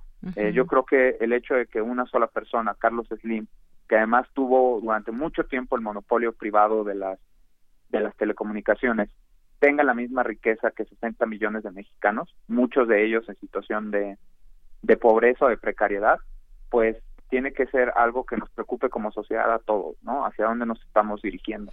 Así es, porque además, eh, pues nos comparamos, ¿no? Finalmente no podemos eludir también compararnos con otros países que no tienen estos índices de pobreza o de pobreza extrema, por ejemplo. ¿Qué sucede en esos modelos que, bueno, si bien también pueden estar en crisis muchas veces, lo hemos visto, eh, por ejemplo, en el caso de España, pero qué pasa en otros países que reducen esa brecha de desigualdad o cómo es que le han hecho? Y yo creo que también hay que estudiar todos esos modelos como, pues, como gobiernos mexicanos que van, vamos cambiando cada seis años de presidente o de partido, pero que las cifras pues nada más no, no avanzan en revertir la pobreza. Sí, tienes toda la razón. Yo creo que hay eh, el esfuerzo contra la desigualdad es un esfuerzo, una política no de gobierno, sino una política de Estado, es decir, una política en, eh, de largo plazo, ¿no? que tiene que comprometer a, a todos los gobiernos, independientemente de su digamos, eh, preferencia política filiación ideológica. Y lo que hemos encontrado nosotros es en, en los casos de éxito de países que han podido mantener niveles bajos de desigualdad y de pobreza, es que, número uno, son países que recaudan bastantes impuestos. Nada más para darte el caso de México, México es el país que recauda menos impuestos de todos los países de la OCDE en términos del PIB. Nosotros recaudamos sin contar con los ingresos petroleros de Pemex, recaudamos alrededor del 16-17%, mientras que hay países que recaudan 30-35%. Entonces, sin más recursos no va a ser posible tener sistemas, digamos, de protección social fuertes. Y el otro tema, pues, es el gasto, ¿no? Son sistemas de salud universal y que tienen un enfoque de derechos, que es un enfoque que aún no se tiene de manera completa en México, porque en México mucha de la protección social de la salud se da a través del sistema del estatus laboral. Eh, si uno tiene un empleo formal, ya sea en el gobierno o en la iniciativa privada, te toca IMSS o ISTE que tienen un sistema de protección social de cuotas más o menos eh, amplio, ¿no? Pero si uno es un trabajador informal, te toca seguro popular en el mejor de los casos, si no tienes la protección social, eh, digamos, para que en caso de que suceda una catástrofe o que una familia tenga una emergencia, particularmente de escasos recursos, pueda, digamos, solventar, claro. Sí, con eso sin empobrecerse, ¿no? Entonces, lo que nosotros hemos encontrado es que sistemas que tienen protección universal, amplia, y que cobran impuestos son los que tienen éxito. Sí. Y pues en México creo que hace falta mucho por hacer en esos dos temas. Mucho por hacer. Y bueno, datos eh, mundiales para darnos una idea, por ejemplo, de estos datos que ustedes destacaron en el informe. En Estados Unidos, los hombres blancos solteros poseen 100 veces más riqueza que las mujeres hispanas solteras, por ejemplo. Luego aquí, eh, 10 billones de dólares. Si una única empresa se encargase de realizar todo el trabajo de cuidados eh, no remunerado que llevan a cabo las mujeres de todo el mundo, su facturación anual ascendería a 10 billones, billones de dólares. Ejemplos y, algunos datos interesantes que destacan en este informe. Sí, sí, sí. Eh, retomando el último dato que mencionas, ese valor de todo el trabajo global de cuidados no remunerados es, si tengo, si no mal recuerdo, 43 veces el valor de los de las ventas de Apple. Exacto, 43 veces más que Apple. Sí, y, y, hablando de otras desigualdades, a nivel global lo que tenemos es un sistema que es muy desigual en términos de género también. Entonces se combinan desigualdad económica y desigualdad de género. Y lo que tenemos es que muchas, el trabajo de cuidados, el trabajo que realizamos en nuestros hogares, todas las personas, está cargado de manera desproporcional hacia las mujeres, lo cual implica que ello pone a las mujeres en una situación de mucha precariedad y además pone muchas trabas para su para para digamos el desarrollo laboral profesional de miles de mujeres de millones de mujeres eh, no, no no yéndonos tan lejos en México que no pueden entrar al mercado laboral por esta carga de, de cuidados no y una de las cosas que nosotros mencionábamos es que eh, precisamente para para poder eh, tener una sociedad que sea mucho más igualitaria en términos de género, pues se tienen que invertir en, en estas tres áreas, ¿no? En, en guarderías y protección social, en mejores sistemas de salud y en educación, porque algo que estado, ha estado muy probado es que incluso ahí en el informe decimos que eh, las inversiones en, en primaria, por ejemplo, no nada más tienen inversiones en las capacidades de las niñas, sino que también reducen algunas problemáticas problemáticas como violencia infantil y matrimonios forzados.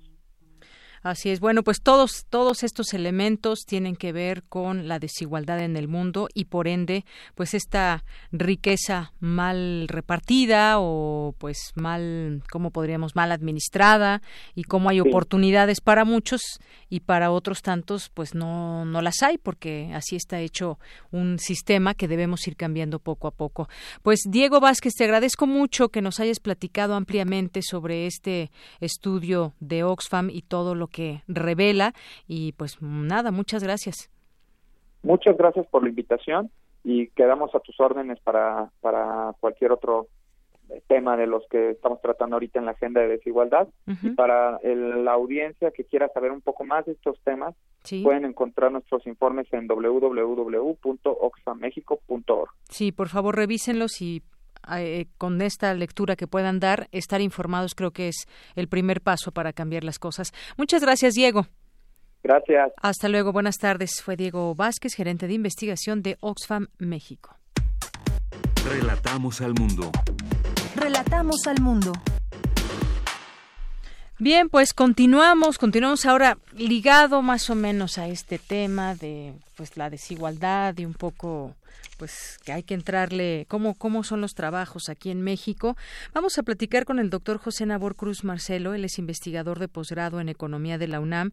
Sus líneas de investigación son política industrial y fiscal, su impacto en el crecimiento económico y distribución del ingreso en México. Doctor, muy buenas tardes, bienvenido a este espacio de Prisma RU de Radio UNAM. Muy buenas tardes. Y bueno, partimos de una cifra que nos llamó la atención hace unos días en el periódico La Jornada, donde decía que sin prestaciones, cuatro de cada diez trabajadores que no tienen ninguna prestación de ley, al tiempo que la desocupación se ha acentuado entre los grupos de población con mayor nivel educativo. Y además, los pasados seis años, periodo en el que oficialmente se creó más empleo, se caracterizaron por la, ¿cómo diríamos?, la flexibilización de las condiciones laborales que revelan cifras del gobierno y en este sentido pues no no salen bien librados en muchos sentidos los trabajadores. Pues me gustaría que nos platique doctor José Nabor Cruz cómo es que o cómo debería ser lo ideal para que cuatro no solamente cuatro trabajadores de cada diez tengan tengan los apoyos de, de ley sino todos los trabajadores. Es muy difícil, es imposible. Tal vez imposible eh, en el muy corto plazo, pero indudablemente podría haber una cierta posibilidad de que este escenario cambie en el mediano plazo. Eh, creo que el primer punto que tenemos que poner sobre la mesa es que vivimos una problemática estructural altamente negativa en el mercado laboral mexicano, porque no solamente e, este saldo de los últimos seis años eh, no contrasta, sino más bien hace énfasis en que continúa desafortunadamente una tendencia de lo que ha ocurrido en el mercado laboral en los últimos prácticamente 15 años.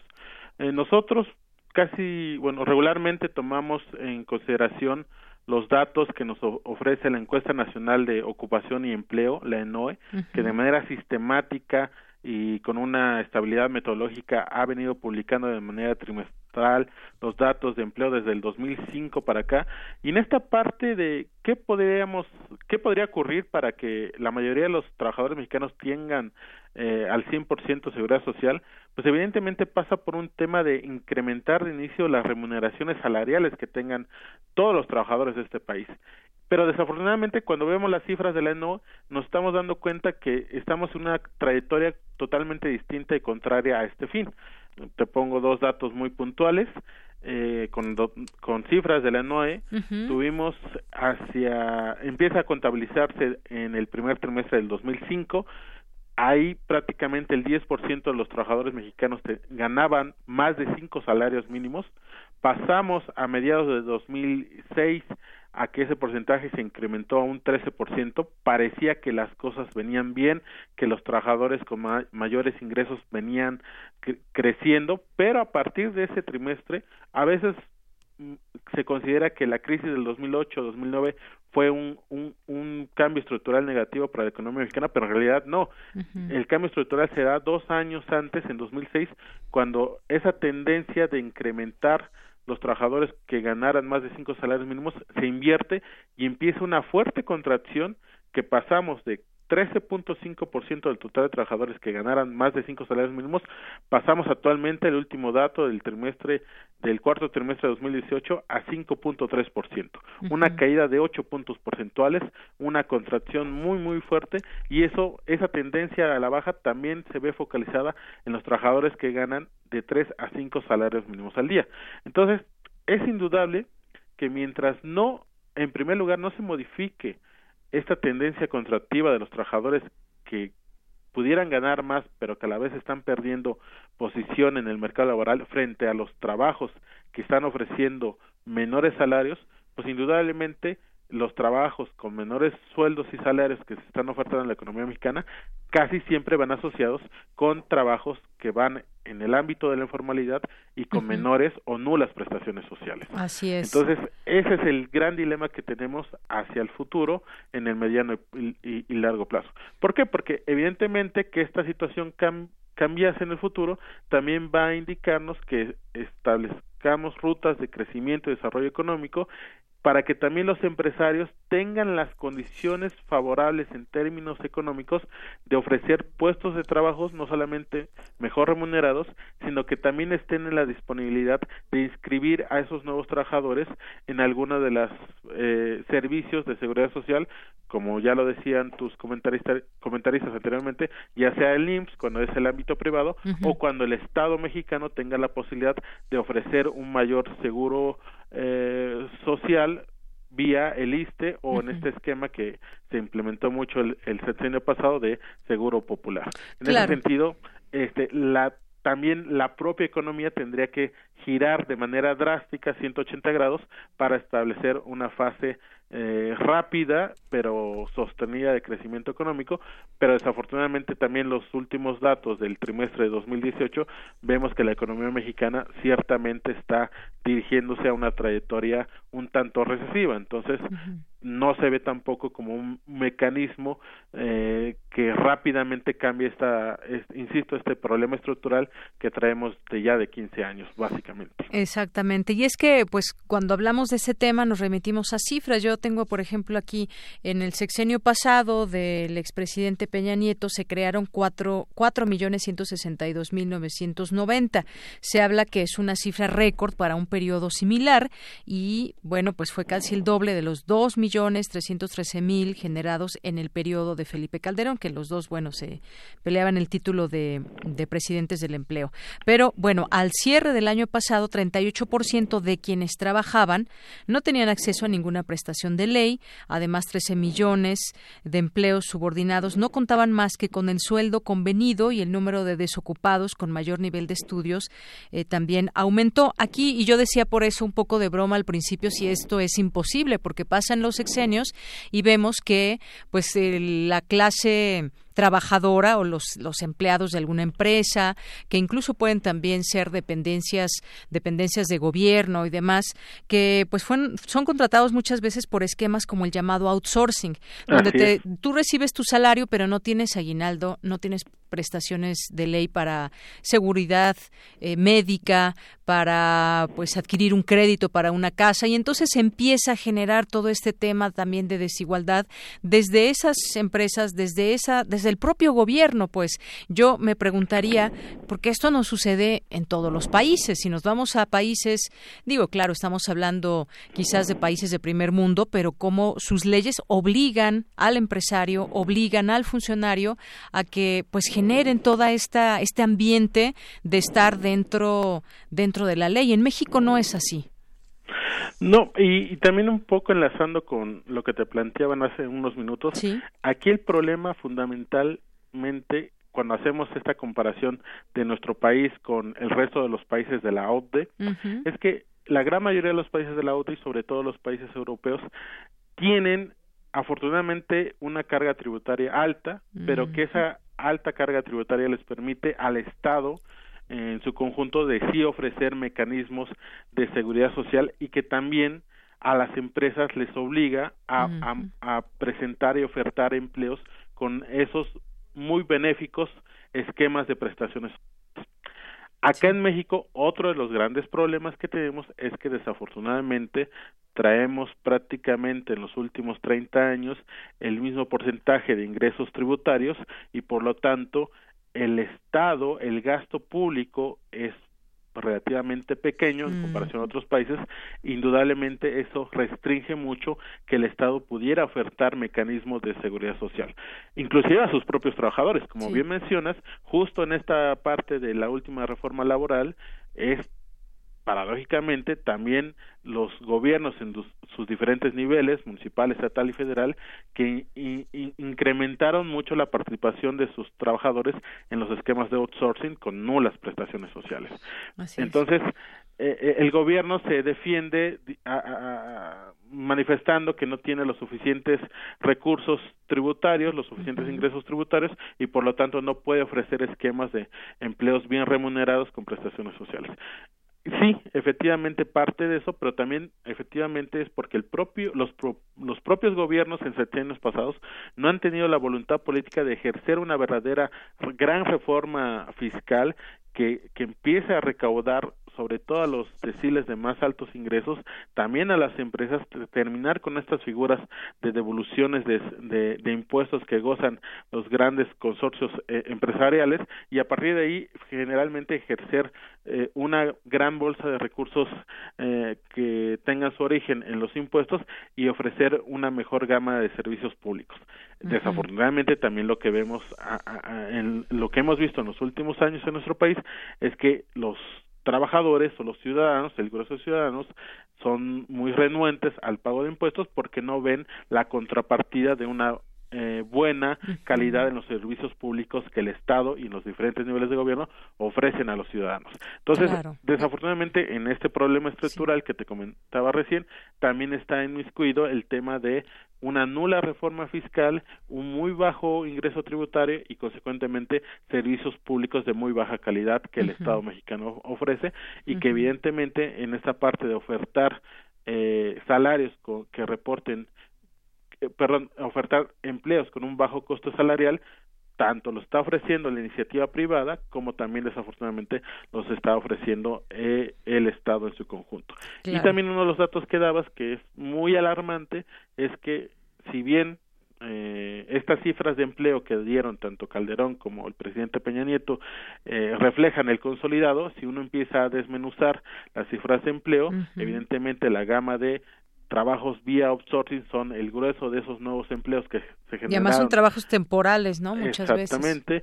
eh, prácticamente traemos de nuestros 54 eh, 54 millones de personas en México trabajan. De esos 54 millones, casi 15 millones no tienen un contrato, trabajan sin un contrato. Entonces, de, de, esa gravedad es la precarización del mercado laboral. Y además, bueno, mucha gente paga impuestos, pero no, no recibe ninguna prestación de ley. Así es, así es. Entonces, puntualmente, mira ahí, tenemos Hacienda pendiente de que no que pagues hasta el último peso de los impuestos que se generan, pero no tienes ninguna prestación de ley, es paradójico. Claro, y, y te comentaba que el caso alarmante efectivamente es eh, el de jóvenes universitarios. Si uno revisa, la, aún con sus críticas, aún con sus asegúnes, la tasa de desempleo que ofrece el INEGI eh, trimestralmente, pues lo que vemos es que desafortunadamente eh, la tasa de desempleo de jóvenes y con estudios eh, universitarios ronda el 7-8%. Eh, y, y, es el grupo de edad y el grupo de escolaridad que reporta mayor desempleo en nuestro país. Entonces, estamos perdiendo eh, el bono demográfico.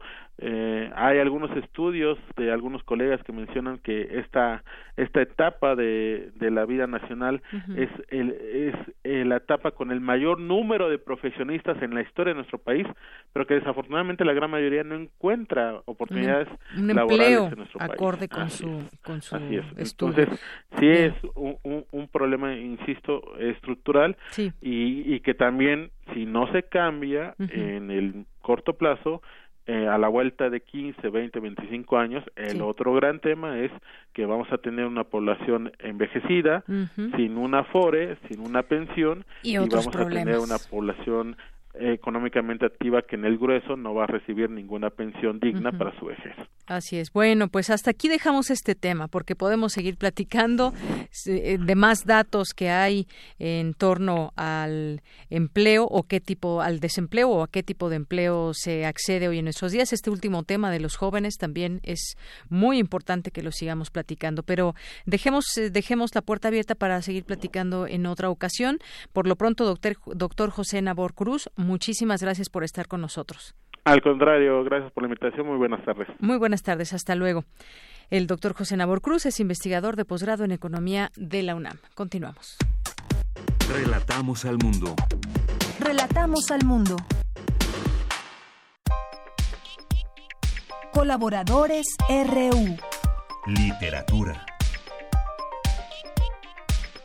Pues es martes de literatura y ya está listo el escritor y ensayista Alejandro Toledo. ¿Cómo estás, Alejandro? Muy bien, Deyanira, ¿cómo estás tú? Muy bien, muchas gracias. Pues cuéntanos, Federico Campbell. Sí, pues él murió hace cinco años, entonces en estos días se le ha estado recordando en, con mesas redondas y suplementos de publicó material. De influenza, ¿verdad? ¿Perdón? De influenza. Murió de influenza, sí, eh, creo que realizó un último viaje a Tijuana, era de allá. Parecía como una gripa, una gripa común, pero resultó ser influenza y murió repentinamente, ¿no? Eh, joven y este, así que en pleno uso de sus facultades mentales en, en procesos creativos varios. Y este pues es eh, lamentable que haya que haya sido así. Sí y queda un, pues un una buena eh, obra, digamos, que él, él supo cultivar a partir de sus obsesiones, este, por ejemplo, con la novela negra, con su, su encuentro con Leonardo Sciascia, aquel eh, narrador italiano, sus obsesiones con el poder, ¿no? Eh, eh, la semana pasada hablamos de Emilio Uranga, que era un creador de, de libelos para Echeverría y, y Moya Palencia, y Federico Campbell escribe una novela que se llama Pretexta, que es la historia, digamos, interna de lo que puede pasarle a, a, este, esto que llamaba el cronista enmascarado. O sea, que, es, cuál es la psicología del autor de Libelos.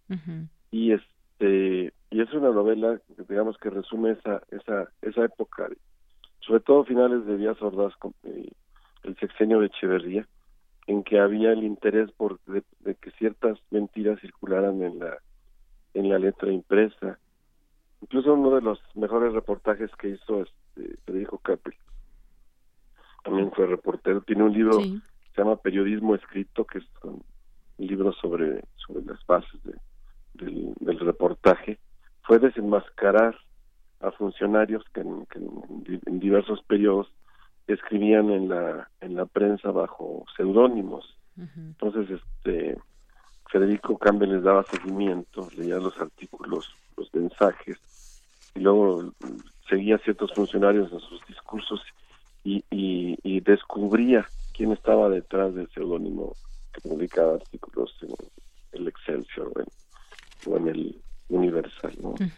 entonces tenía esa esa obsesión digamos también por por saber cuáles eran los límites entre cómo manejaba eh, el poder, la verdad o la mentira y cuáles eran este, como los ropajes públicos del, poder. Hay un libro bien interesante que se llama La invención del poder, un libro de ensayos donde te describe un poco lo que era o lo que ha sido la política en, en nuestro en nuestro país, ¿no?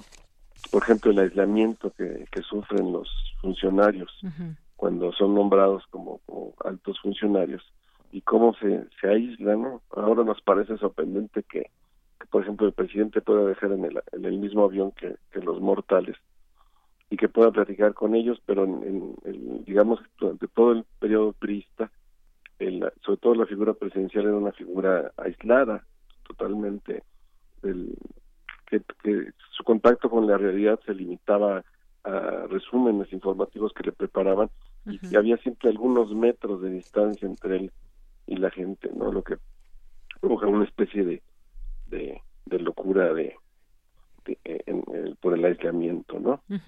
Y este, bueno, yo leí, curiosamente, varios de los libros de Campbell se publicaron por primera vez en la UNAM. Yo leí todo lo de las focas, que es una novela sobre Tijuana, en una edición de la dirección de que era entonces Dirección de Difusión Cultural, y que luego él la incorpora en un tomo que se llama Tijuanes. Los tijuanenses de, de Campbell son como los dublineses de, de James Joyce, ¿no? Intenta fijar lo que es este el temperamento, el modo de ser, el carácter de, de la gente de Tijuana, a partir de esta idea de que son seres anfibios, como por eso se, todo lo de las focas, que son seres que están entre el mar y la tierra, seres seres fronterizos, ¿no? Y su novela es, es inquietante porque te, te presenta un personaje que siempre va camino hacia la frontera, con una mujer a un lado que, que, de pronto te enteras o, o, entiendes que es una mujer que, que, está muerta. Entonces van como un camino hacia hacia un conflicto, digamos, al, al ser descubierto el personaje con un con un cadáver este, en su camino hacia la frontera, ¿no? Y es, eh, aunque él vivió mucho tiempo acá, como que su obsesión estaba en, en ver hacia hacia Tijuana y creo que sus libros reflejan muy bien lo que es el, el carácter de los tijuanenses, lo, representan muy bien. Así Pues la obra de él es basta, cinco años después, afortunadamente sus libros siguen circulando. Creo que su, su gran trabajo novelístico es está en, en pretexta. Y lo, y lo que hay alrededor son buenos ensayos, buenas reflexiones, trabajos periodísticos, conversaciones con, con escritores de su, de su primera etapa, eh, por ahí de los años 70. Y este y, y, el, pues un, un, personaje digamos este que que, que sigue uno recordándolo por por la, la calidad de la pluma no y también por cierto cierta forma de ser suya que era un poco reservada y que era también como independiente de, de los grupos de la, de la República de las Letras, de lo que llaman la República de las Letras. No siempre se mantuvo como al margen de, de las mafias, le gustaba observarlo todo desde cierta distancia y desde y desde cierto misterio, ¿no? era, era también un ser misterioso. Así es, y bueno, tus distintas publicaciones, por supuesto, en distintas revistas también, varios temas que, pues bueno, también imprimía ahí, eh, pues lo que veía a su alrededor, a su entorno, en lo que pasaba como sociedad también, ¿no? Sí, él tenía una obsesión con la máscara, eh, con el enmascaramiento, y ahí el tema de pretexto del escritor, del cronista enmascarado. Él me contó que un día, este, de joven, este, había un ring allí este, que pusieron en una celebración ahí popular cerca de su casa y que él se puso una máscara, se brincó por los por los techos de las casas y de pronto saltó hacia el ring, así como sorpresivamente, como un espontáneo, y que puso así como actitud retadora y luego ya se bajó del ring y se echó a correr. Ya.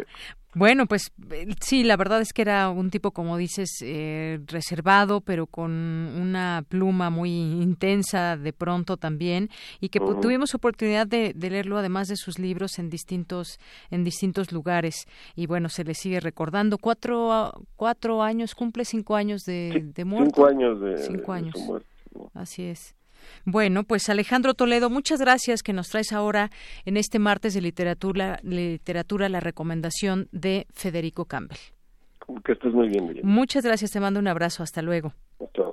Y bueno, pues ya con esto llegamos al final de esta emisión. Muchas gracias por su atención y quiero mandarle un saludo a Fernando Mena que nos escribió por correo electrónico. Ya no tenemos libros, pero vamos a solicitar a, Editorial Pax porque él nos hizo el favor también de responder la pregunta sobre ciudadanía. Nos dijo que es eh, estudiante de la Facultad de Contaduría y Administración. Su experiencia siendo ciudadano fue a la vez de un policía vial que lo infraccionó por insurgentes debido a que se detuvo, eh, detuve su, detuvo su con intermitentes para posteriormente ayudar a cruzar a una mujer mayor de edad. Todos nos unimos, ya que el vehículo a un lado también se detuvo y se bajó a gritar a los vehículos que venían que redujeran su velocidad, haciendo súplica con las manos. Finalmente le tomaron como que fue el incitador a este acto y finalmente lo infraccionaron, siendo consciente de esto, no tuvo intención alguna de cometer corrupción y aceptó su responsabilidad social. Con esto nos despedimos, nos ponemos en contacto, son las tres en punto. Gracias, buenas tardes y hasta mañana.